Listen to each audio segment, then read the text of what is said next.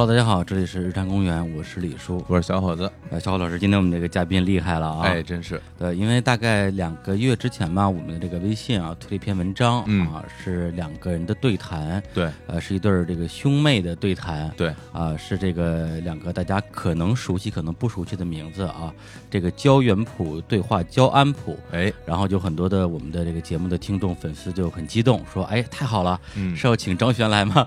然后，当然了，有更多的这个听众啊，看到这个对话的内容啊，也猜到了我们接下来的动作啊，就是我们要请焦元溥先生，嗯来我们的节目做客，对来聊一下他这么多年一直在工作的一个领域，就是古典音乐。啊，有请焦元溥。两位好，各位听众朋友，大家好。呃，元溥这次呢来北京啊，刚才我们也在也在聊啊，说是不是要来宣传一下他前段时间在这个网易云音乐上面刚刚开的这样一个这个音频节目啊，这叫做交响乐，交交就是这个他的这个姓的这个交，焦点的焦，焦点的焦。哎呀，我什么都没说啊，享是享是享受的享，乐是音乐的乐。是的，对，啊看起来也像个人名是吧？啊，哎哎哎，是挺像的吧？对，好多人都说这个名字起的真的是非常的好啊，嗯就是这个焦元溥先生教大家怎么样去享受古典音乐嗯这样一档节目。然后我自己呢也是这个节目的粉丝，然后听了很多集，包括呃焦一某先生在很久之前出过一本书叫《月之本事》是啊，这本书其实一直是我的枕边书吧，就是每天晚上睡觉之前翻一翻。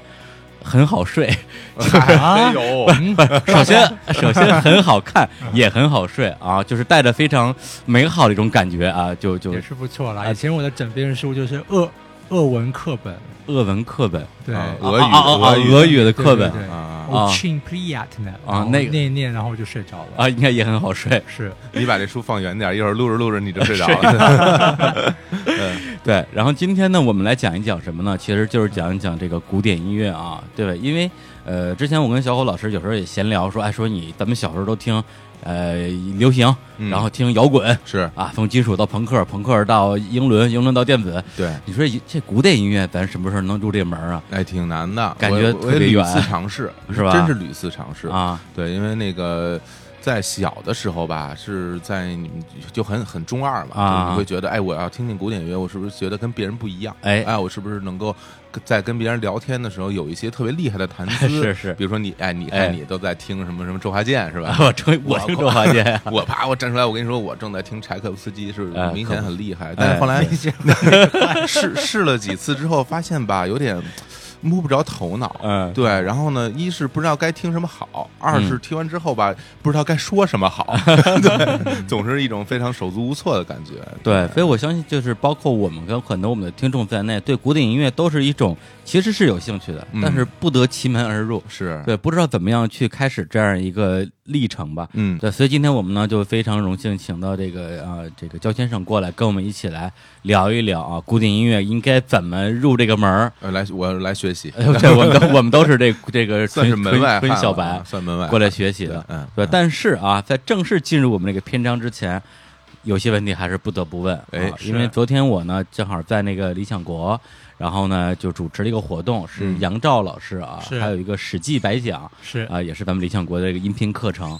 然后呢，我跟他聊的时候，我就问他一个问题，说这个你这《史记白讲》啊，一百堂课里边光是吓我一跳，我还以为是《史记白白讲讲》，对？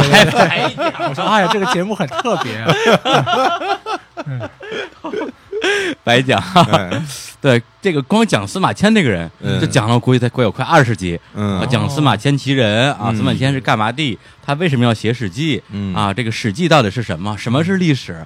啊，等于这个前戏做的特别的长，做了哎很多的铺垫。嗯他说，其实很简单，就是说我要讲一个事情，它是什么，要先先要讲它是从哪里来。嗯，然后呢，大家知道司马迁为什么要写《史记》之后，再去读《史记》，对他写的这个历史会有更深刻的一个理解。是那所以今天呢，我们既然是啊，这个焦元溥讲这古典音乐，那我们要先讲讲焦元溥是哪里来的？哎对对，要要从这里来啊，哦。就是他为什么要讲古典音乐这个事情，我我个人觉得还是蛮重要的。嗯，所以我们接下来还有十九集节目要录。先讲这个事情，对，因为我也稍微呃了解一下您的一个个人经历啊，是，对，就是你是台大本身学这个国际关系、是。国际政治专业，然后呢，研究生是在美国读应该是外交相关的一个专业，然后一直到了博士的时候，才到了英国去念读这个古典音乐相关的专业。是对，那这一点其实是一个很大的转折，对，因为包括您自己是生活在一个也不也不能叫这个这个政治世家吧，因为您父亲本身是从政的嘛，是，对，所以你之前学这个专业，没有。其实我们家比较算是法律，你要讲世家的话嗯是法律人，哦，因为我的因为我的曾祖父是。呃，清朝，清朝就是就是第一批、嗯。第一批、第二批就是学新式法律的人，嗯。哦，所以他就是这等于说是清朝那时候的就是壮士，就是律律师。嗯。嗯。然后我的祖父是呃这里人，河北嗯清河。哦。对，我的祖母是北京市人，北京市人。然后祖父是河北清河，他是燕京大学法律系。哦，对，所以就是，然后他来台湾，后来就是他来台湾是因为他就是学校毕业，嗯。然后就分发，就跟教师毕业分发到什么地方，嗯。他被分发到台湾，哇，哦，分那么远，对，分那么远，对。分不配不知道不知道是不是考试成绩不太好，怎么样？不知道，对，反正分到台湾来，啊，然后所以所以他是然后后来台湾后来当到首席检察官。哦，那我的父亲也，但是他这也很好玩，因为嗯，因为我爷爷其实本来也是非常不希望我爸爸学法律，嗯这样，非常非常不希望，因为、嗯。因为他觉得法律实在是非常辛苦，嗯。就是工作很辛苦，嗯。然后你看到人的事情也很辛苦，嗯。嗯诸多无奈，然后然后就是说。有些有些时候就是善良人，但是出于环境或怎么样犯了这些错；嗯。有些人就是真的就是坏人，然后就是是就是要就是存心要犯错，或者什么嗯。就是嗯。这你你整天面对这些可能很丑恶的事情，嗯。嗯，对。可是就我爸不知道为什么，他就对法律非常有兴趣，就学这个法律这样子。对。我之前其实对法律也算是有兴趣，但是嗯。后来没有要持续往这方向走，就就是了。对，嗯，所以我们家就是，对啊，所以我爸一直说啊，就是说，哎，没有学法律啊，如果学法律的话，我们这个焦家就可能是近代 近代中国就是唯一一个可能三代就四代学法律啊，所以很很感谢我有两个妹妹这样子，一个妹妹去唱歌，那个妹妹也也是学法律，这样子。哦哦，怪不得，哈对这这个就就是通了，对，但是但是比较正常一点，但是但是我觉得就是就也很有趣了，反嗯嗯正就、就是这样子。嗯对，因为那个之前有一个就是刚刚提到你跟那个安普的一个对谈啊，是里边就谈到，就可能家里有很多小孩的时候呢，就是大家可能会有一个分工，有的人就负责这个这个听妈妈的话。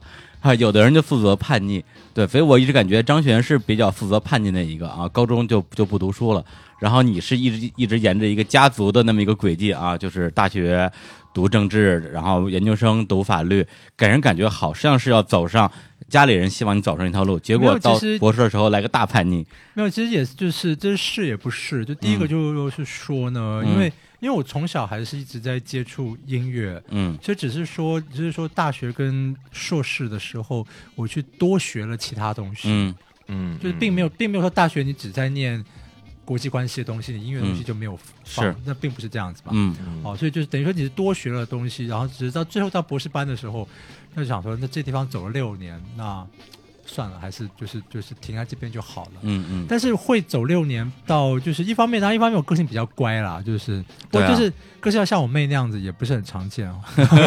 好，这是这第，但第二个就是就是说，你说我对念国际关系或法律没有兴趣嘛？那也没有。嗯因为国际关系一些，不论是理理论，或者说我们看事情的一些方法，嗯然后对于国际政治的研究嗯或者什么，那个其实，呃，我觉得因为就是各种学科都触类旁旁通，其实学的时候是蛮有意思的。嗯如果学的时候就非常非常的痛苦，就很没有意意思。嗯，有这种科目，假设比方说啊，就是假设我要去学会计，我应该就、那就真的就是可能第一个学期完，我说 no no no，对就不行。那这个的确是学的也蛮有兴趣的，嗯所以所以才会持续学习嘛。嗯嗯但只是学习到最后，就是其实是一个对我来讲，其实是一个蛮蛮现实的事情，就是、嗯呃，作为国际关系的研究者。你每天早上起来就是看世界各大报纸的重点新闻，嗯那我们说世世界各大报纸的话，你说英国、美国的报纸，这英文能力会看这样子。嗯，那那个时候，像德国《莱茵日日报》，它会每天会出一个英文的一个简单的头条的一些介介绍嗯这样子。那当然可能自己也有学一些外外国语言，多少看一看。那不可能学会所有的语言嘛，但是、嗯就是说你各种观点或怎么样，各种大事情你基本上要知道。那你说你每天早上基本上就花两个到两个半小时在哦读这些新闻，嗯那这个是你维持，应该说维持专业能力你应该要有的嗯，这个一个必修课，对必修课。当然你也可以不要这样做了，因为很多人也没这样做，是但是你应该这样做。对，但是我我知道，就是说我维持这样做，是因为我要维持一个就是作为研究生的或者什么的专业能力嗯嗯跟敏敏锐度。嗯然后后来就想想看，又也不太对，就是就是说，因为这个你就你会是意意识到说，我是要维持一个国际关系研究生应该有的嗯，这个基本素质。可是呢，没有任何人逼我，我也没有做任何功课。可是我每天花音乐上面的时间已经超过两个半小时，很啊很高兴的在听，然后或者在听，就是你你没有要我做功课，或者说你没有要我说你要听新曲子啊，你听什么，嗯我就自己去找各式各样不同的东西来听。嗯嗯所以后来想一想，我就说，那那那这样应该去念音乐才对啊，对吧？你每天听这个，你也不觉得烦，没有人叫你去做，你也去做。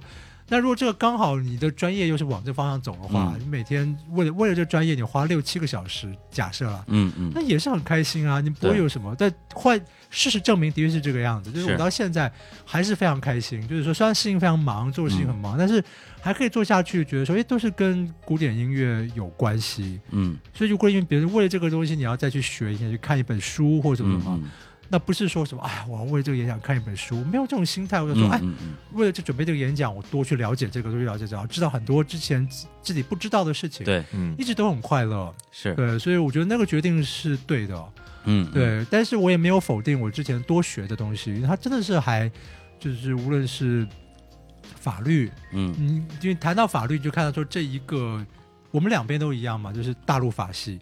那你比方你怎么样？因为大陆法系的问题就是我们是法条写出来的，嗯，但是人的社会不断在变动，嗯那你如何用已经就是写成的文字去适应这个不断变动的社会？嗯那中间有非常多的折冲，然后非常多的法官的判例，然后我们一看看情况、时代的推移等等等等，这些对我来讲都很有嗯都很有兴趣。其实跟音乐也是一样，贝多芬的乐谱在那个地方两百多年前的东西，嗯但是你去听录音，你听录音你发现就是哎。一九二零年、三零年代人演奏贝多芬，跟现在二零一一七年有很大很大的不同。当然个别人有不同，可是整个时代来讲也有非常多不同。嗯嗯不要说那时候的，一九五五零年代、六零年代的贝多芬跟现在也有很大的不同。同样一个乐乐谱也是一样，时代的转移，大家美学观点的改变或者什么，这个都有这个关系。所以你就当你学了一个，你累积到，如果如果你不是只限制在说你背什么东西啊这种很枝微末节的东西，你往上看，就是说为什么这门学科，为什么比如法理学在探讨的什么，它的问题是什么？那你掌握到这个精神之后，你去看其他的东西，其实我觉得也都都是通的，对都是通的，所以、所以倒还蛮快乐。其实但但最后就是我感觉就是非常现实的，就是说，那我要以什么为专业？那我觉得还是以一个。我每天，你不要我去做这个事情，我都还很乐意去做的，然后一直下下来，那就是是蛮蛮快乐的。对，因为我这看这个说明了一件事情啊哈，不是经常会有人说一句话嘛，嗯叫做什么？呃，当你真的把你的嗯兴趣变成你的专业嗯或者你的职业的话嗯，你可能就没有那么快乐了。啊，对，经常有人这么说，对，经常有人这么说，然后大家也会觉得，哎呀，啊听起来挺有道理的。啊，但实际上，我这我觉得它这个分两回事儿，就是说，当你把你的兴趣变成你的职业的时候，这个部分就是你兴趣这个部分，你肯定会特别享受。嗯。但是在他当做一个赚钱的买卖的时候呢，他还有一些其他事情让你去做，比如说啊让你去考虑商业的问题啊，嗯让你去考虑呃什么财务的问题啊，你要考虑如何推广的问题啊，那这些事情你可能就不是很擅长。嗯嗯，那你不擅长的部分，可能就会觉得有点挠头。是。嗯。对，但其实自己喜欢的那个东西还是喜欢的，是是。还是享受的。嗯。我这边也可以再多补充一点，因为我之前写过一篇文文章，这样子，嗯。人家说兴趣可不可以当饭吃？嗯。我其实我自己说，兴趣不能当饭吃。嗯，如果你只是有兴趣，哎。嗯。那像您刚刚说那个话，就是嗯就是说，就是因为兴趣跟热情是不一样的。哎。啊。这边好像做好，好像觉得是一个玩文文字游戏，可是我、嗯。我不觉得文字。比方说，嗯。我对游泳很有兴趣，嗯。对，就是我嗯。就每天夏天就常常游泳啊，就是我夏天特别就是户户外池。嗯。然后我对烹饪也一度很有兴趣，哎。嗯。嗯就是我我说烹饪有兴趣，不只是买食谱做菜，就是说我们的台湾有些餐厅，比方他会请那个大厨开中餐课程、西餐课程，我都我就学，我都去啊报名去上课。啊，对，就是其实对他有兴趣，可是有兴趣跟有热情，就是说你要不断的去钻研，然后因为有热情，他比方说就是你你在家里很有兴趣烧个菜，嗯，跟你真的要开餐厅，然后 烧一个月、两个月、三个月、半年、一年的菜，对。那，真的是两回事。是嗯。但是你就发现就是说，对，平常烧个菜很有兴趣，真的变成职业了，就是你要准备一个餐厅，然后备料，然后去算，比方说我们这个，因为你备料你买太多也是浪费嘛，你要怎么嗯去精算这个餐厅的人事成本，然后怎么怎么样，怎么怎么样。发现说啊，好可怕，超可怕！因为 很多人就是贸然，就是因为是自己喜欢做菜，贸然去开餐厅，嗯嗯结果就是每个都下场都不是非常好。那但是有些人就是他就是有烹饪的这个技术跟兴趣，但他也有经营烹饪的热情，嗯这会让他去克服。就是说啊，我知道你说那么多大厨，他们开一个餐厅，他们为什么自己会这些？必须要会啊！你要做这个事情，你就就真的得会。我嗯去算怎么成本，然后人啊、原物料或怎么怎么样，什么细节、什么东东西这样子。啊，那个那个光我们要说一说，觉得说哇，这跟做菜好像不太一样，自己就是烹牛肉做个牛肉面啊，或什么东西，哇，这个好像是很大的不同。对，那你就知道说嗯兴趣跟热情两个分开。就像我对游泳有兴趣，可是我没有那个热情，要让自己成为一个游泳教练，或者是说嗯我去多么去。怎么去克服一些？就是说，因为像我的蛙式，其实到现在游的不是很标准。嗯，嗯我是自由式游的比蛙式标标准的多。你们叫嗯蝶式是不是还是什么？自由也叫自由我们这式叫我们叫自由泳自由泳，对对对，对。那那他就是游了就很开心，那就嗯没有、没有去管这姿势啊怎么校正啊、或怎么样。那有些人对这个就是想说我要游怎么快，怎么省力或怎么样。嗯对，那我游泳是为了减肥，怎么 费力？反正这这玩意儿是没有差别。对，所以我不需要省力，我需是要是是，对，所以就这边就看出差差别来了。对，嗯，我所以说觉得之所以关于这个兴趣跟这个热情这两个词在你这儿差别很大，在于因为你是一个对自己特别严格的人，嗯。对，所以一旦你把这个事情你定义为你是要一个呃正经去做的事情的时候，那你付出的努力跟你只是当一个兴趣的时候是完全不一样的。呃，我接下来讲的话可能会批评到一些人，哎，对，但是责任就在我身上吧，因为反正因为这种话我也不是也没有少讲过，啊，代表嘉宾立场啊，对，代表嘉宾立场这样子，就是什么，就是比方说，你知道我我其实我有着很大的感慨，就是嗯。我所学过的两个专业，嗯。政治跟音乐，嗯。都是很多人谈论，可是是一个没有标准的，嗯。然后大家很多凭感觉来谈论。比方说在台湾，比如说我们看到很多人谈论政治，就谈到他最后，你就发现说，这个人对于外交体系的运作完全没有概念。哎哦那因为我自己学国际关系，我知道。然后，然后比方说，比如说，甚至比方说，他对于这个一个政治制度，总统制啊、内阁制啊、双手掌制啊，这个该怎么分权啊，或什么制度的运运运作，他其实不是很清楚。所以他讲了一些话或怎么样，我说，那就是说，你就是说，那当然政治是你要讨论，谁都可以讨论了。嗯但我说，嗯就是说你，你一些政治就是基本的，比如说宪法的基础啊、政府的架构啊，你你这个不清楚，那你去讨论它，这个就是错上加错，然后一路讨论下去。嗯音乐也是一样，就是不是我倒不是说这样子就不能讨论，或者一定要什么有学过才能讨论，不是这个意呃意思。我比较难过的是，就是很多人，比方他其他有其他的专业，有文学的专业，有什么的专业，嗯然后这些对于音乐很有兴趣，然后就来就是可能写很多文章或怎么样。嗯那看这些文章，我也不是说，就是说，因为我其实很乐意看这样的文章，因为我就更需要，就是说，因为你可能是文学专业，你可能是物物物理的专业，嗯嗯。然后你来你来谈论音音乐的话，你应该会有不同的切入角度嘛。那这个嗯我很珍惜这个角度，可是我往往看到就是说。他们真的把音乐只当兴趣，嗯。比方说，在音乐这个文章里面有很明显的查证的错误，对啊，嗯。或者是就不只是年代错误怎么样，很多就是真的就是他把两两个曲子混淆了或怎么样。嗯嗯那就说，如果你作为一个文学学者，你作为一个物理学者，或做什么什么学者，你发表你的文学跟物理文章的时候，你不会犯这种错，因为你把很当一回事。嗯嗯可是为什么写音乐文章的时候，就这么基本东西不去查证呢？啊登在报纸上面了，对，就是对。然后那我每次就是我我每次都在想，因为我跟当然我跟报纸编辑也熟，我都嗯。我都很审慎的去写，就是说我说我接下来跟你写这封信反应，嗯。不是因为说我是有音乐学博士，是因为学者，我就去挑人家错误，嗯不是这个样子，而是说我希望是说我希望大家认真来讨论音音乐，嗯。就是说他就是对我来讲，因为对因为因为可因为对你来讲可能是你的消遣，嗯可对我来讲它不是消遣嘛，嗯嗯是我的热情，我没有拿音乐来开玩笑。对但但我觉得他写文章的时候也不觉他我我并不觉得他拿音乐来开玩笑，嗯嗯，只是如果有这么多错误的话，是不是 我们可以把它修一下？对，对，那这一点是我会比较在意的，因为我希望嗯大家可以，我希望大家多讨论音乐，可是可以更认真的来讨论音乐。哎嗯，这个其实我觉得是关键的点吧。我自我个人理解，当然嗯刚才插一句话嗯，这个音乐博士的身份，其实在你啊。提出批评的时候，嗯。还可以带来一些负担。是真的真的会这个样子。对。啊，有时候就不敢说话了，嗯。说因为啊你你博士了不起啊，你就可以骂我们，对。对啊，你都你对，都你对，都说错了，对。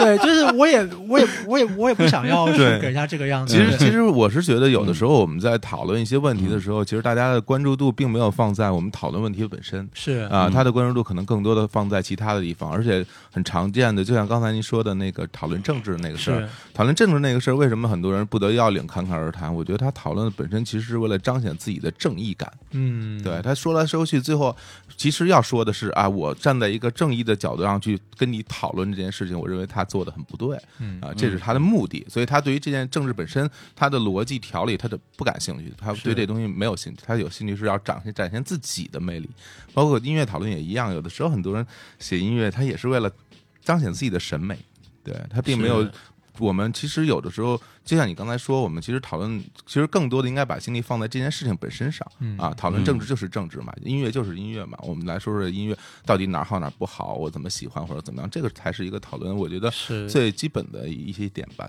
对，嗯嗯，好，那我们聊的这么多啊，我觉得也可以稍微准备一下啊，进入我们今天的这个正题了、哎，啊，是啊，对，然后呢，那我们就先来放一首这个呃，焦老师在他的这个课程里边推荐过的一首曲子啊，嗯我们来先来听，听完之后给大家做一个简单的讲解。好。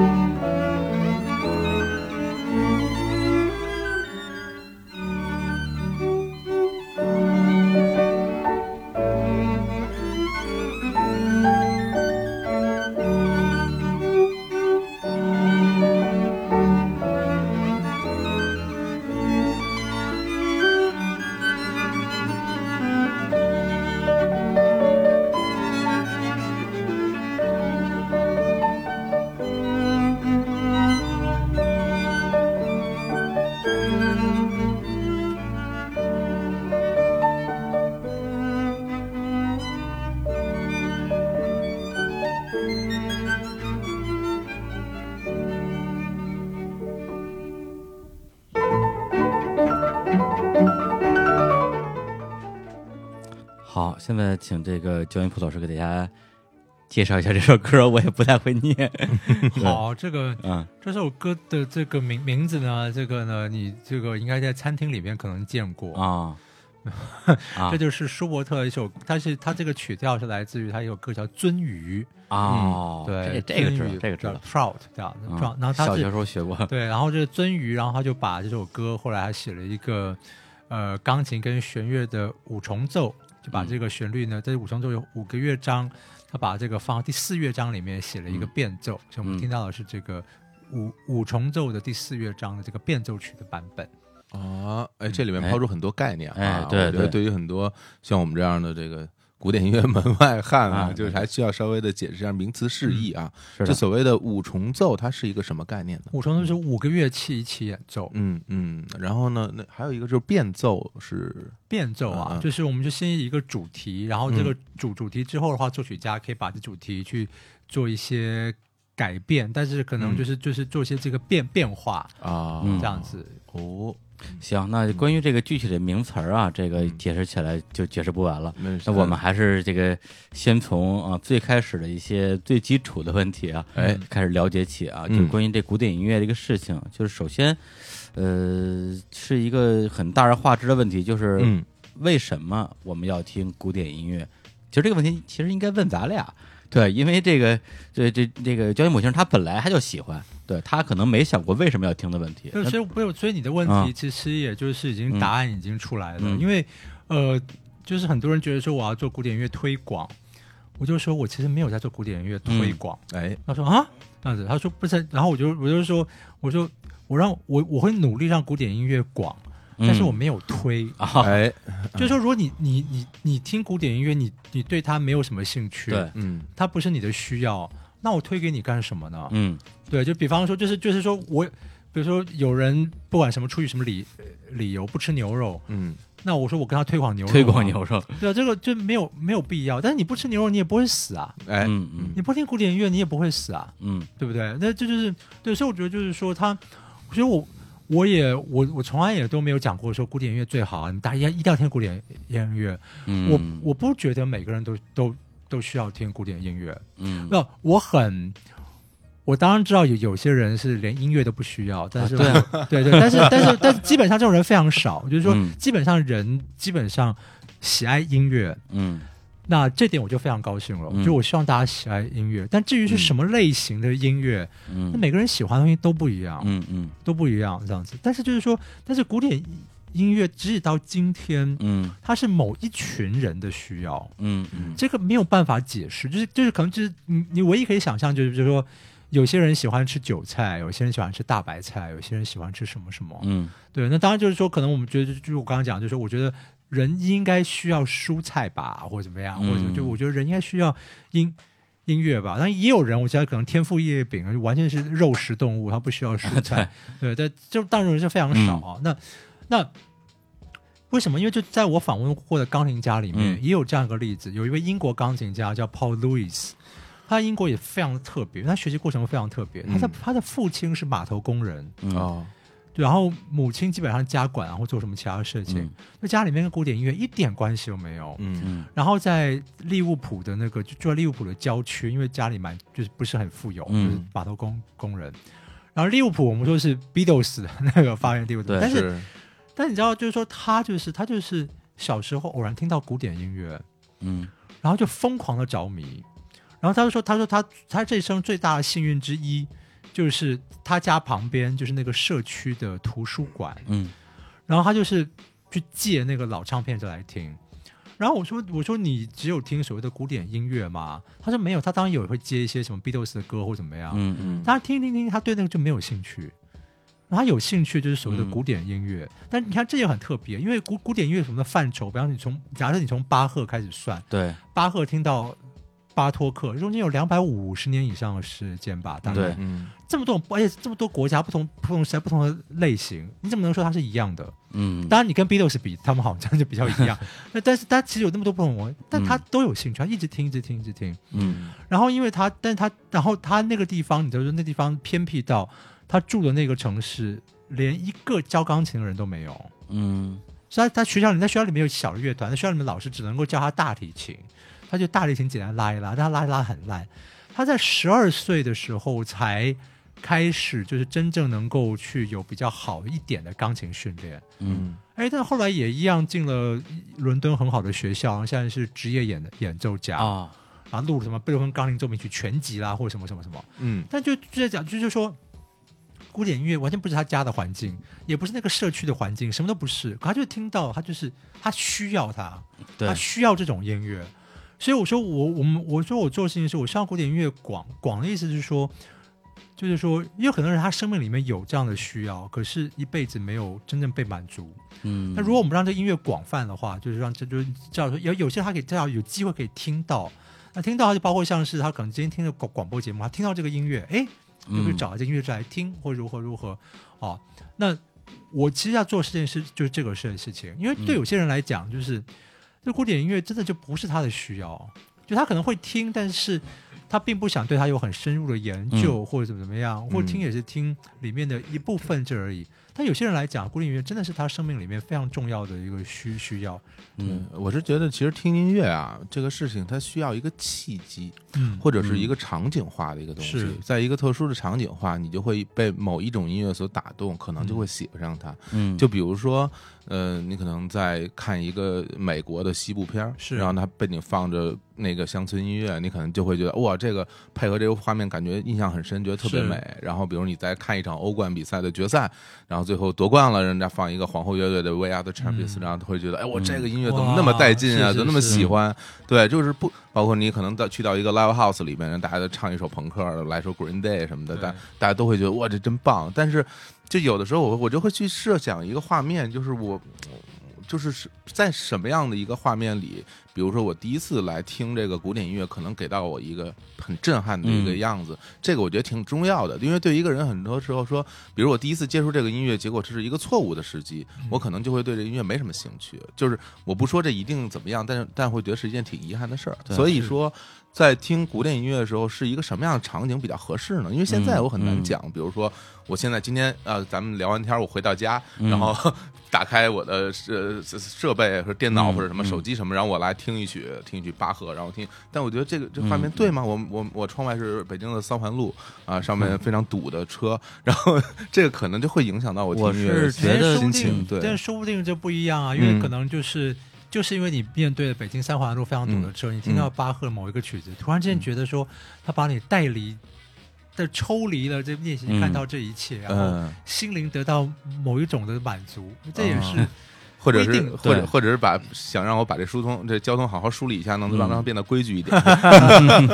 对对，因为其实呃我觉得很难确定说某一个人我这辈子就是不需要古典音乐的。是啊，对，嗯因为每个人他可能都有很多的这种契机的点，是。对，让你去接触到这个古典音乐给你的一种，你说是连接或者是召唤，嗯。对，也许你什么时候就突然就连上了，嗯，对，所以我也在想说，有没有可能通过这个所谓的教育啊，或者是普及这个事情，给大家一种催化的作用吧，就增加一些他接触到古典音乐的机会。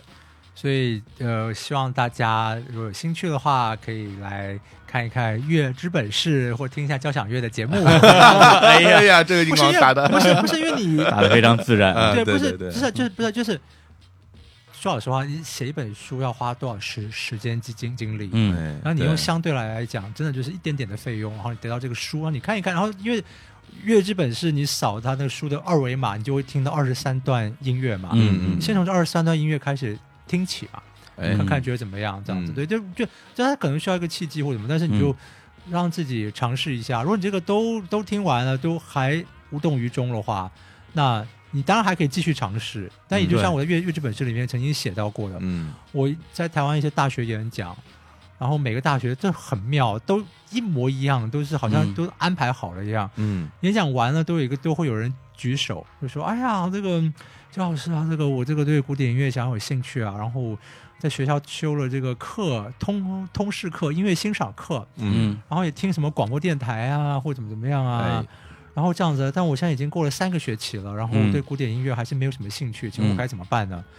我就说就不怎么办？那那 那你就不要听了，那就别听好了。对啊，然后每一次讲出来，底下不就是笑，要不然觉得说，嗯哎，你不是做古典音乐推广吗？他对对，怎么推广叫大家不要听？嗯，我说是啊，我说如果你都花了三个学期了，嗯嗯这样子，那表示说古典音乐可能跟你没有缘分，或至少跟现阶段的你没有缘分。哎对哎，但就是说，但是你想看嘛？那你你，但是你已经花了这些时间了，嗯那这花的时间你知道没有缘分，这也不错嘛，嗯，对不对啊？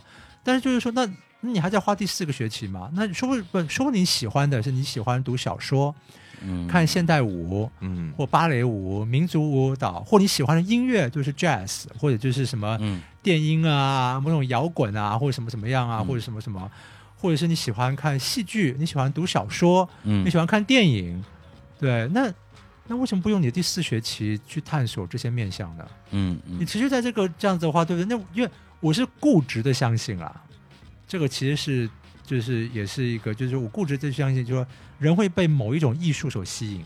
嗯当然了，我相信说也是有人对任何艺术有感兴趣这样，但我固执的相信人会被一种艺术所吸引。嗯那如果不是古典音乐，如果是音古典音乐，它非常好，我很开心。嗯不是古典音乐，那也没有关系。那我祝福你早日找到那个你有兴趣的那门艺术。嗯很多人可能一辈子他没有读过某个什么长长篇小说，嗯。当真的读了，才发现哎呀，真的很精彩啊！而且我喜欢某一类的小说或者怎么怎么样，嗯。早知道应该早早早早点读，对不对？是是是。对啊，那你用你那个听古典音乐的时间对古典就没有兴趣，你想来读这个小说，不是非常好吗？这跟谈恋爱一样啊，这哎生扭的瓜不甜啊，对啊，所以我觉得，所以我觉得就是，嗯。所以我我从来没有，就是我就说嘛，我就从来没有要说古典一定要怎么怎么样，嗯非得听这个才可以怎么怎么样，那嗯没有啊。那你说，就古典音乐，假如说可以变化气质啊，增长知识啊，嗯或什么心灵陶冶啊。啊，我说，那这个你你看一个很精彩的戏剧，看一个看很多很好的电影。读很多很好的小说，嗯难道没有同样的效果吗？一样可以吧，对不对？嗯对啊，嗯就就谁谁给你是哪个人嗯推广古典音乐人跟你讲说，不对，只有音乐可以，戏剧啊、舞蹈啊、小说啊、文学不不行。就像在你那节目里讲是说嗯听古典音乐有什么好处？对对对对对对，你你你叫那个人过来，对，我们跟他好好谈一下。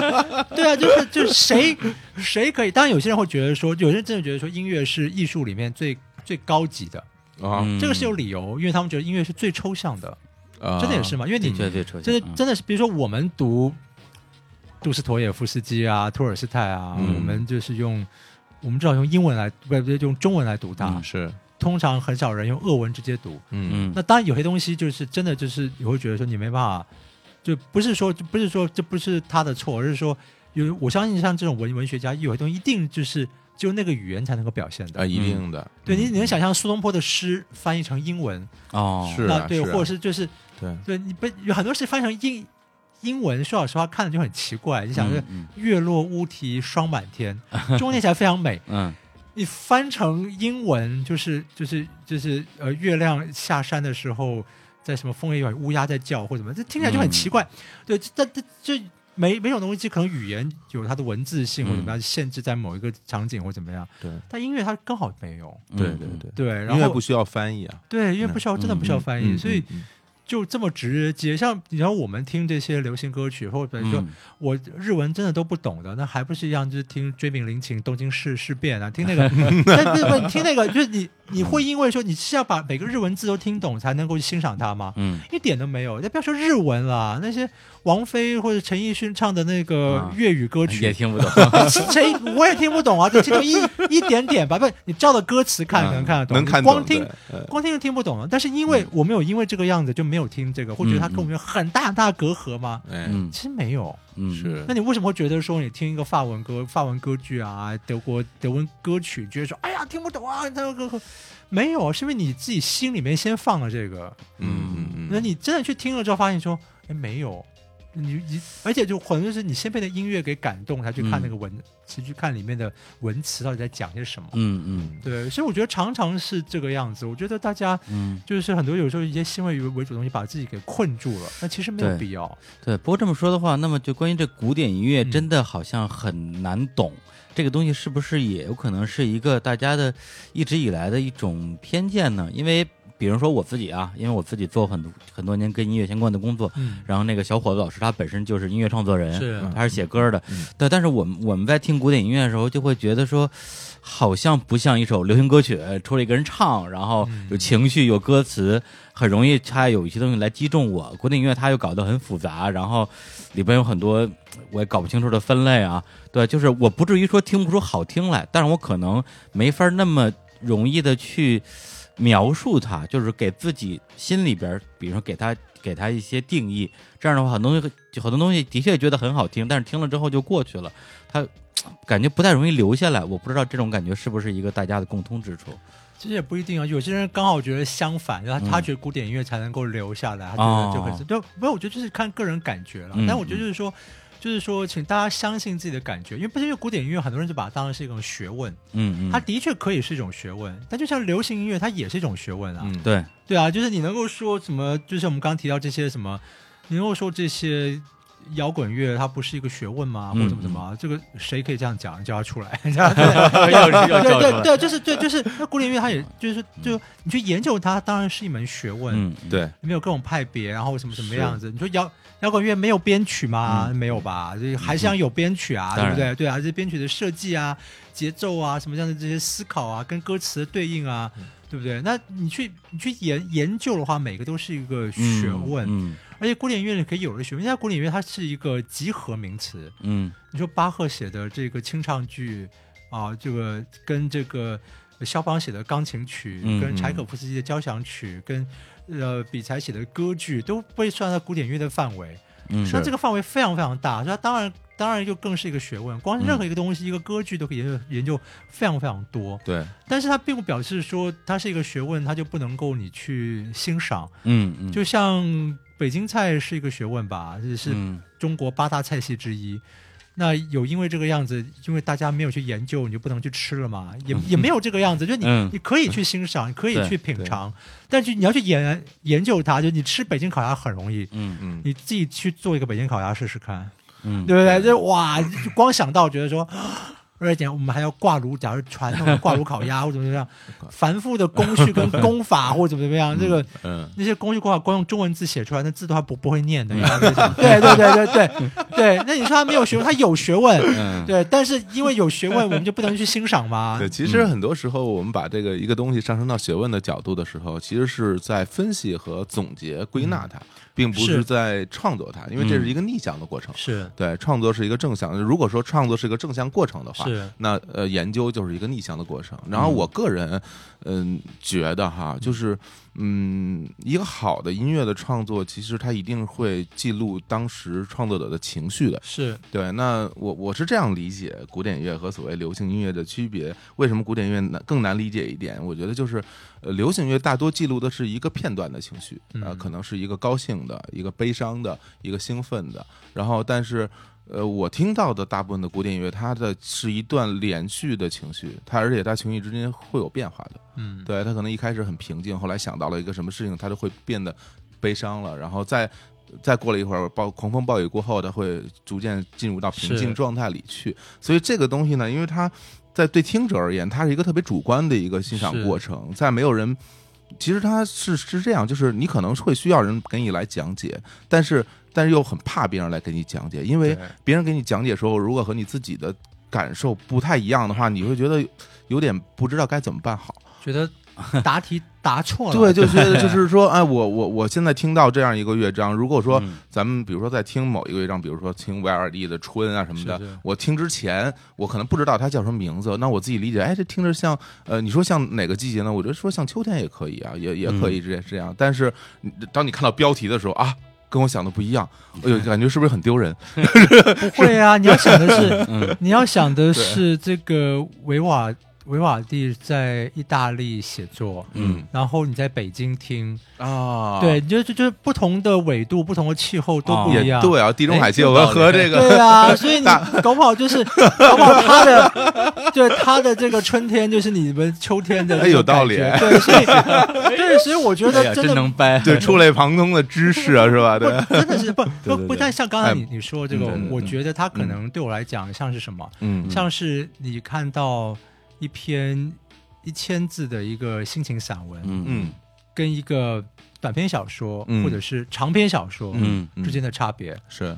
但是有，但有时候他们可可能讲的是同一件事情。嗯。比方说，很多短篇小说，我们讲说一万字的小说，他花了一万字，可是他一万字讲的铺陈，他其实才讲一个，比方说就是呃那种中年夫妻，然后失去对对彼此失去热情，对生活也失去热情那种。对坐无言，嗯或者假设但是对坐无言的话，你可以真的是三百字就写完了。哦，明白你说，就是它的细节会更多。对对，但是它可以就是嗯我通过一万字的铺陈来讲嗯这种嗯最亲近的人之间，居然可以无话可说的那种疏离感，或者怎么样。就有人可以透过一万字的小说，那有些人可以把这个变成十万字的小说。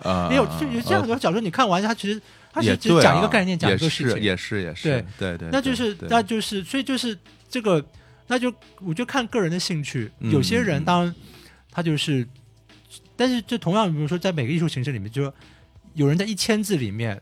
他就要写的东西，然后嗯怎么样短篇的散文或怎么样，嗯那有些人他这个也他也是一个长篇散文，三千字散文。嗯有些人用小说啊，呃一万字的小说，甚至六七万字、十万字小说。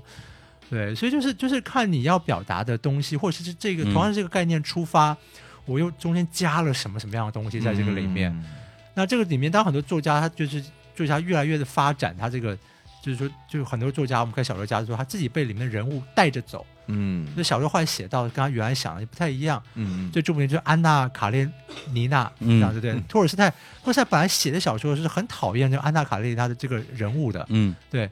殊不知写到最后，就大家看完之后就很同情他，这样对不对？整个小说，对对，就不由自主就是往那方向去写了，这样对对对，就就是写成这个样子。大家看到最后、啊，对，像托尔斯泰讲的，这不是我本来想要表达的，这样。嗯但是后来小说写的就变成那个样子，所以这这也有可能嘛。这样，但是就是对，所以我觉得就是，当然就是有些人就是对读长篇小说没有兴趣，嗯就不不要不要说这个，包括作家或者比方说像才得到诺贝尔文学奖不久的爱爱丽丝梦若，嗯，对嗯他就是短篇小说嘛，他就是短篇小，但是他的但是短篇小说比较，呃，他已经写到，比如说一个小说集可能可能是十五篇小说，可十五篇短篇小说里面它有一个环环相扣，好像像是一个大的结构，有嗯隐含大结构在里里面，但他基本上就是写短篇小说，嗯他不是一个长篇小说的作者。嗯就当年颁诺贝尔奖文学奖颁给他的时候，大家很惊讶。但是也觉得说啊，因为以前都觉得是只有写长篇小说的人才可以获奖，嗯，就那是小说家的一个至高的技艺，就好像一个，就好像说一个作曲家一定要写大型交响曲嗯或者是比较大型的作品才算是作曲家。哎，现在发现说，哎，也是可以写短篇的作品，然后得到诺贝尔文文学奖，得到这样的肯定。哦，嗯对对，但我觉得这也是，就是有些作曲家，就像就像肖邦，肖邦生前。嗯人家一直跟他讲，就是说歌剧最赚钱啊，你应该写歌剧啊，而且还歌剧啊，写歌剧啊，然后你要写这个大型交响乐作品啊，或者怎么样啊。包括他作曲老师都这样讲嘛，就是说你是波兰人啊，你要写一个波兰为主题的波兰主题的歌剧啊，讲什么什么样子啊。嗯嗯那肖邦就知道说他就不是这块料嘛，就是说哎他要写，而且他还他这一辈子几乎只写钢琴曲，对嗯其他东西他都不太写。他说这个是我最熟悉的世界，我觉得这东西是我可以写的最好的东西。嗯那那今天有谁可以否定肖邦是肖邦是一个伟大的作曲家呢？大家都很肯定了吧？现嗯现在，当年也有人不肯定啊，觉得做大作曲家就要写交响乐啊，就要写怎么样？嗯交响乐，包括可怜的舒曼嘛，舒曼被交响乐其实被他被他太太克拉逼的，就说你要成为一个伟大作曲家，就要写这些作品啊，或怎么样。嗯但舒曼可以写，但那真的也不是他最擅长的领域，这样子。嗯他很多这些灵光这种闪现是在比较小的歌曲啊，或什么什么上面。嗯对他很多小歌曲，两分钟讲一个故事，讲得精彩不得了。嗯对对，认真。但是说在交响曲上面，有些也有很好的成绩，但不不是不是全部。嗯对，这就是对每个时代也会有这种。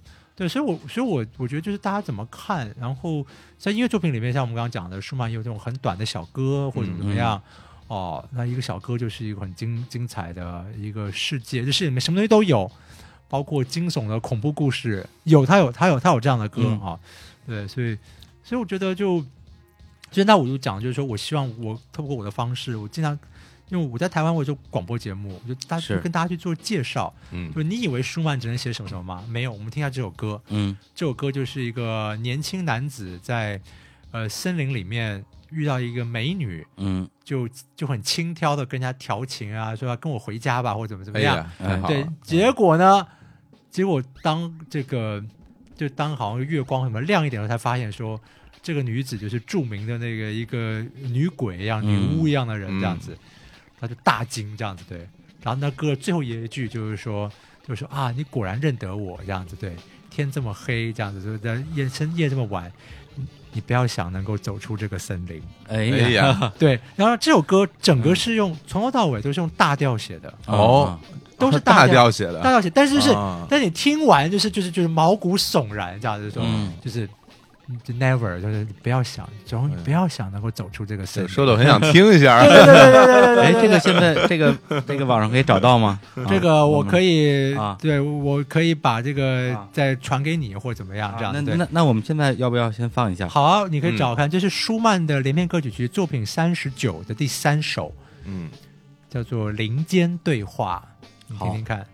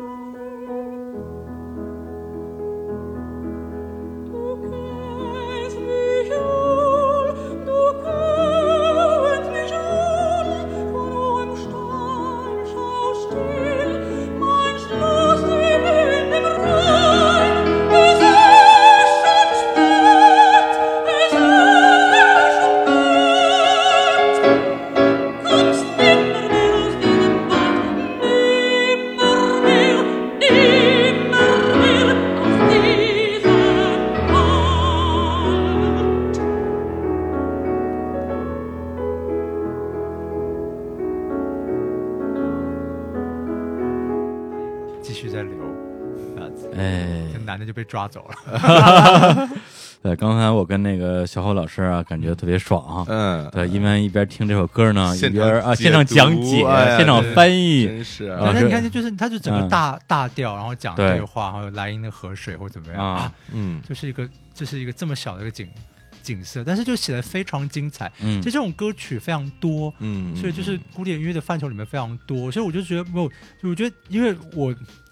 好啊，对不起啊，这样也会批评到其他人。但是呢，很多人听古典音音乐，后来就是就听讲讲解，就像您刚刚说的，嗯。我觉得讲到一个重重点，嗯。越听就觉得自己越怎么怎么说？因为很多人讲，比方说我们现在听这个曲子啊，就从、嗯。现在从 C 大调开始，然后现在转转转，然后转到这个啊。G、G 七和弦，呵。然后再转转转，然后现在是，然后这 G 七和弦的话，我们用这个是一个 D 和弦这样子，对低大调和弦去装饰它，嗯，然后就回到 G 和弦，然后现在呢，哎，进入了这个从这边呢跑到了这个呃呃 A 小调和弦，然后再回到 C 大调。这样子这样子讲解，谁会对这个曲子会有兴趣？就听傻眼。哎，不是，我是说这样的讲解，啊我们完全任何一个歌曲，流行音乐的歌曲，我也可以这样讲解啊，嗯嗯，也一样嘛，对，啊一样可以。但是就是说这个对又你 你又不是讲给乐手 让他来录音，就对是对对对对，我说对这个不是很多人这个样子哦，嗯他们觉得说这样才是有学问，才是有分析。没有，我说这个分析呢，就是呢，就是说呢，就是说，就是就比如说一个什么嗯人、拿解剖刀把它分析，哦，这是肉，这是神经，这是骨、啊骨头。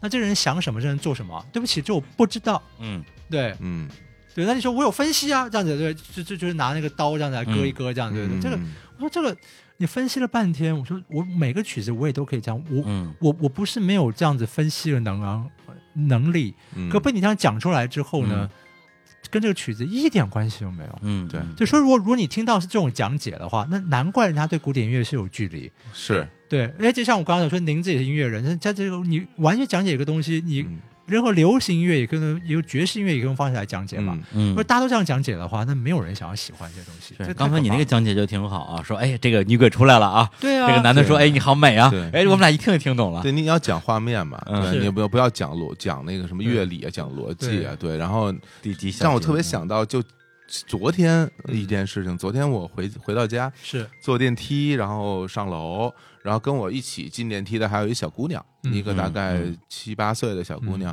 然后穿着羽绒服就挺开心的，然后跟我一起进电梯。进了电梯以后呢，她就一边哼着一个歌，然后一边手就在那个电梯的呃墙壁上。嗯。在那儿练指法，啊。然后她好像好像啊。是是一个在练钢琴的小姑娘，是，对我我还挺高兴，因为我我我看到那种学音乐的小孩，我其实会有亲近感，是，我会觉得哎，我说这个哎好啊，学音乐好，对吧？好，对对，有有有有前途，有前途。累死了，练琴累死了，然后呢，结果但是他就一边呃练指法，一边他就会唱旋律，嗯。唱旋律，结果他就把那个哆来咪发嗦拉西都唱出来了。啊啊，在唱那个，然后就很真的，其实是我会有点别扭，就哦然后我我就其实特别想想多管闲事儿的说，我说我说你就把你旋律唱出来就好，你不用把什么哆来咪发嗦拉西都唱出来，你哼出来那个调儿就好了嘛。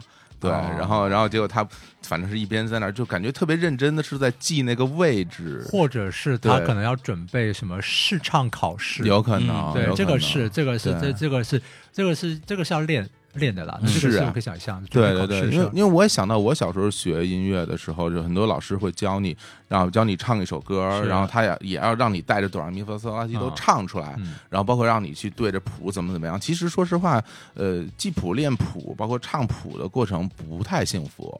不对，他不是他觉得他他啊是一个要求，这是一个专业训练，对，它是一个基础，但是其实它会让很多想去学音乐人，因为这些会望而却步，会但是觉得学音乐的话，这是必经之路？对，我就不是，如是啊果如果是学音乐的话，这个需要，那对啊没有办法。但我就说欣赏音乐，，欣是是赏音乐是你不需要给你一个谱，要把它谱给唱出来。我说这个、嗯这个太莫名其妙了，就是、但是很多人在做莫名其妙的事情，嗯真的就是我觉得是，我觉得实在是很很很可怕。像当然像刚刚那个曲子，比如嗯像我演讲里面讲过，但我会、我会用钢琴弹，我会做一些分析，比方说像那个女女鬼第一次出现的时候，它也是大调，也是莱茵河水，嗯为什么听起来会觉得有一点别扭？因为因为舒曼给他在一个一个不是很顺的一个大调上面，就是跟前面的调不是很顺。是对，那这个我就可以用讲的，就是但是他第二次他真的现身的时候，他就直接接的非常顺。你看，这就是我这样子，对我就是这个莱茵河的这个统治莱茵河的这个罗德莱女妖这样子。好，既然你认出我了，你就不要，你就别想走了，这样子对，就是就是哎，就是我们，但是我们我们可以用这个方式来跟听众来分析，但是并不表示说你要把这个什么什么调给听出来才能够知道这个曲子，这个、嗯这个太夸张了。而且当时在刚才说的时候说，啊、这歌是用一个大调写的嗯一个女鬼的故事，嗯我其实还觉得有点好奇，我想用嗯大调怎么写女鬼，因为会我因为一说女鬼，我本来想象的是一个比较吓人的、阴暗的，嗯然后缩在一个角落里吓唬你的那么一个形象。但是听完这个以后，我头脑里的形象，因为用大调写嘛，感觉最后中女鬼站起来以后要比你高好几米，啊，是一个很高大的一个形象，就就告诉你说这个是我的地盘，你就再也出不去了，是一种一种所谓女王的感觉。不对，真的是因为我刚才没有翻，我刚才没有翻译一句话，对这样。他嗯最后那一段的歌词就是说我一个人统治的这个莱茵河的这个山对对对，哎你看哎，所以我没有讲这个，你也听到了。哎对对对对对啊，就是我就是他说我孤独的统统统治的这个莱茵河的山呐，什么什么什么这样对。然后啊然后在在最后他回到那男的一开始讲的歌词，嗯那就对啊，这个什么天这么晚，然后这个什么这夜这么黑，夜这么冷啊，或怎么样？对、嗯。你不要想要走出 这个森林，对嗯对哎，就是就是这就很就很精彩的这个东西。那嗯。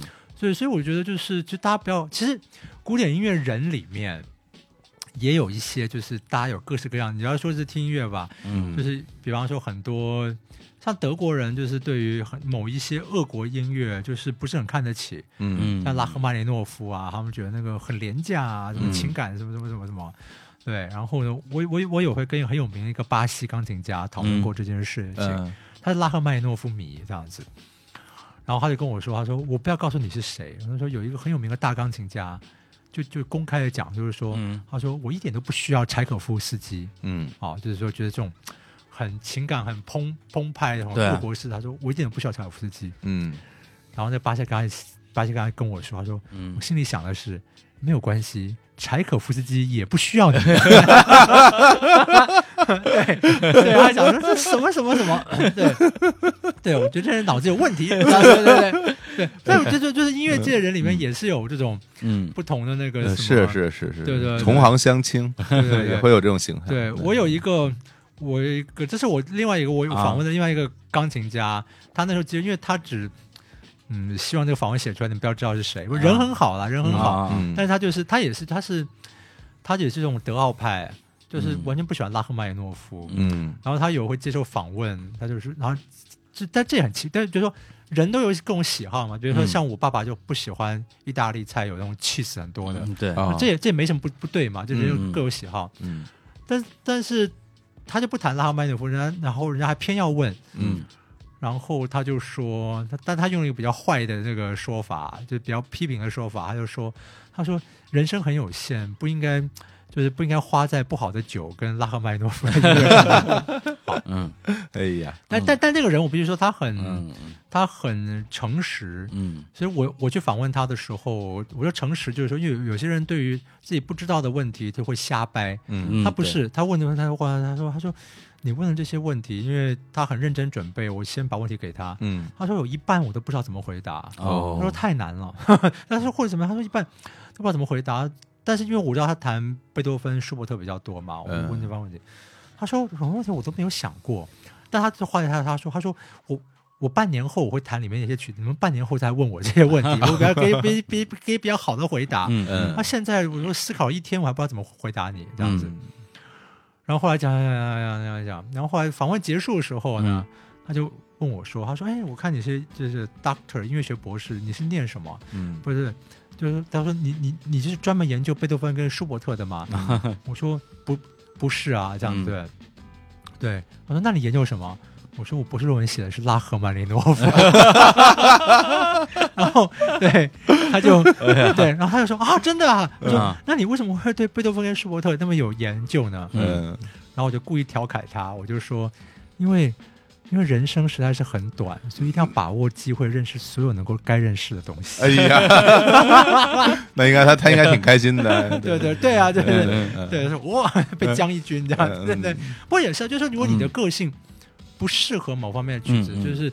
就是我们钢琴家，我们刚才也不能够都从 A 弹到 Z 吧，这样子嗯嗯。一定有你喜欢跟不不不喜欢的，嗯这没有什么不对，这样子对。对。就就就那古典音乐家里面都还有这样的人呢，就就说不喜欢柴可夫斯基，不喜欢拉赫曼尼诺夫，不喜欢是什么，不喜欢这个什么什么。嗯，对啊，那那我们怎么能够要求人家就是说大家都要喜欢啊，都要喜欢贝多芬，是啊是啊是啊，这完全不合理。那。斗胆讲，我就不是很喜欢贝多芬了，是，对，因为我听着特别累，嗯，对，我觉得就太重了，对吧太重了太重了，对太重了嗯，但贝多芬也有轻松的曲子了，对对对。但是他没有没施劳斯那么对对对流畅嘛对对，有些人可能就觉得就是对，不要说这个了，那个嗯。才那个那个像像勃拉姆斯，嗯，勃拉姆斯非常喜欢小约翰斯特劳斯，是啊，嗯。对，然后然后那个什么，那时候很流行，就是那种这个空白的扇子，然后请嗯。那个作曲家在上面就是写一个自己的旋律，然后签签名。哦哦，那时候时间是很多，可以做这个事情。嗯那当然也是任安氏的人啊。嗯嗯，然后呢，那个小约翰史劳斯太太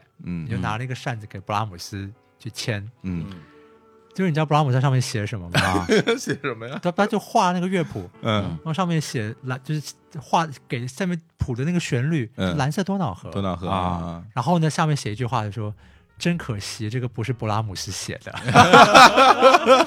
就他哎对，那是真喜欢，对他真的喜欢，对对，他是对，就就是说，他对于能够创造出这种美妙的旋律跟那一种感觉，嗯嗯，因为小约小劳斯的旋律也也也像，也这这我可以说另外一件事情，就嗯。古典乐里面很多人也是一样，就是说嗯一开始听这些东西，然后都是你听这些东西，觉得这东西很基础啊，没什么好听的、啊，觉得好好像说一定要啊，对听。对对对，一定要听什么嗯很复杂的某种啊什么交响乐歌剧才哎是高级，嗯。而且听什么小杨老师圆舞曲、波卡舞曲，哎，这个嗯好好出街啊，好基本啊。对，我说不是啊，我说你想想看，说第一个这么多人写圆舞曲，可是能够成名的也就那几个人，哎，嗯而小岳老师这生写了这么多圆舞曲，大家常听的其实也就是那几首，对，就那首表真的是经典中的经典之作。嗯然后就像你说的，它反映的是那一个时代的维也纳，嗯那个那个世纪末的时代。那世纪末不只是世纪末有颓废的美学，但也有就是就是说到世纪结束，一切那种很丰厚，就是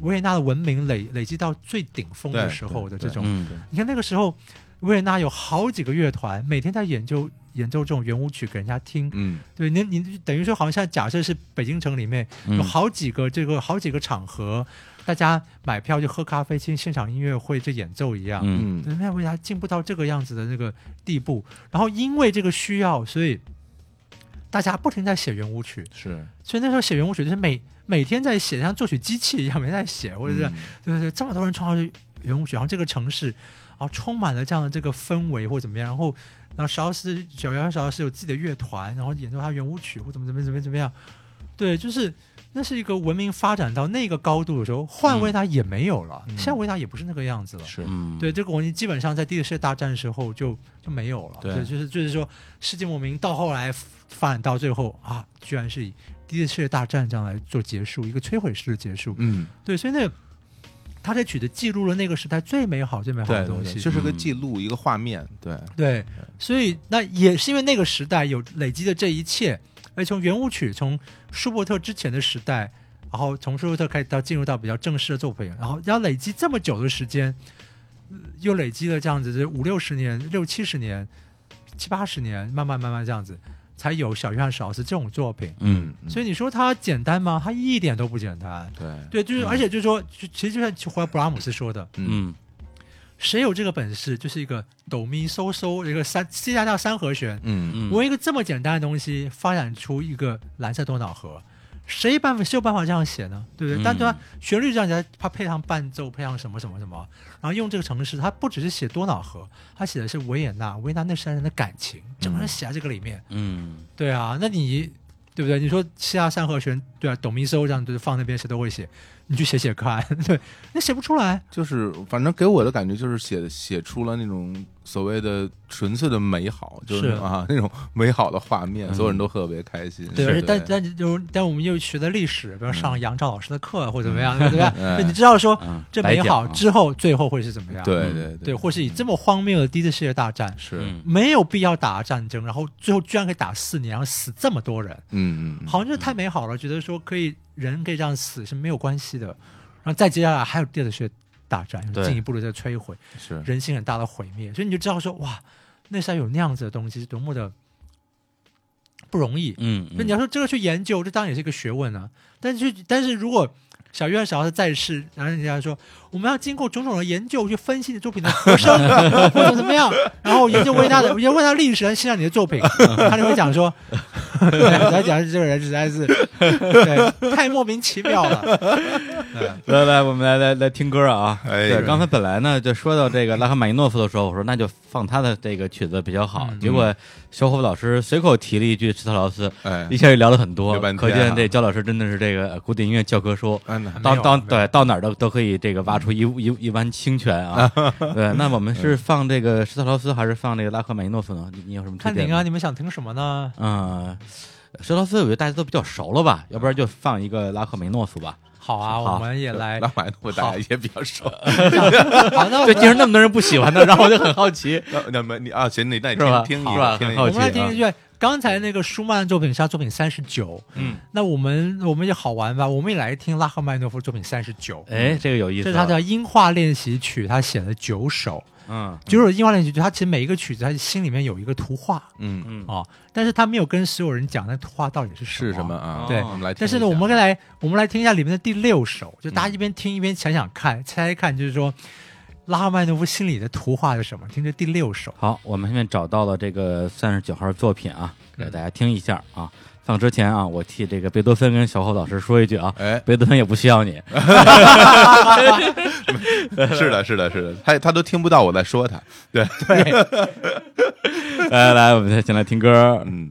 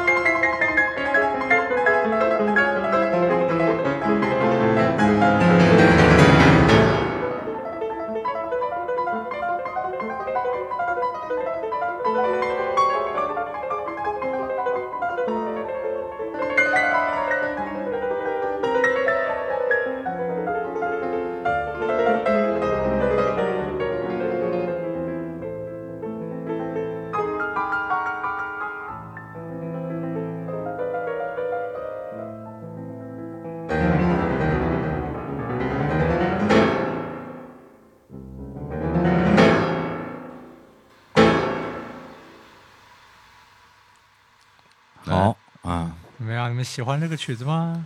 哎，听起来很紧张，听起来很紧张啊。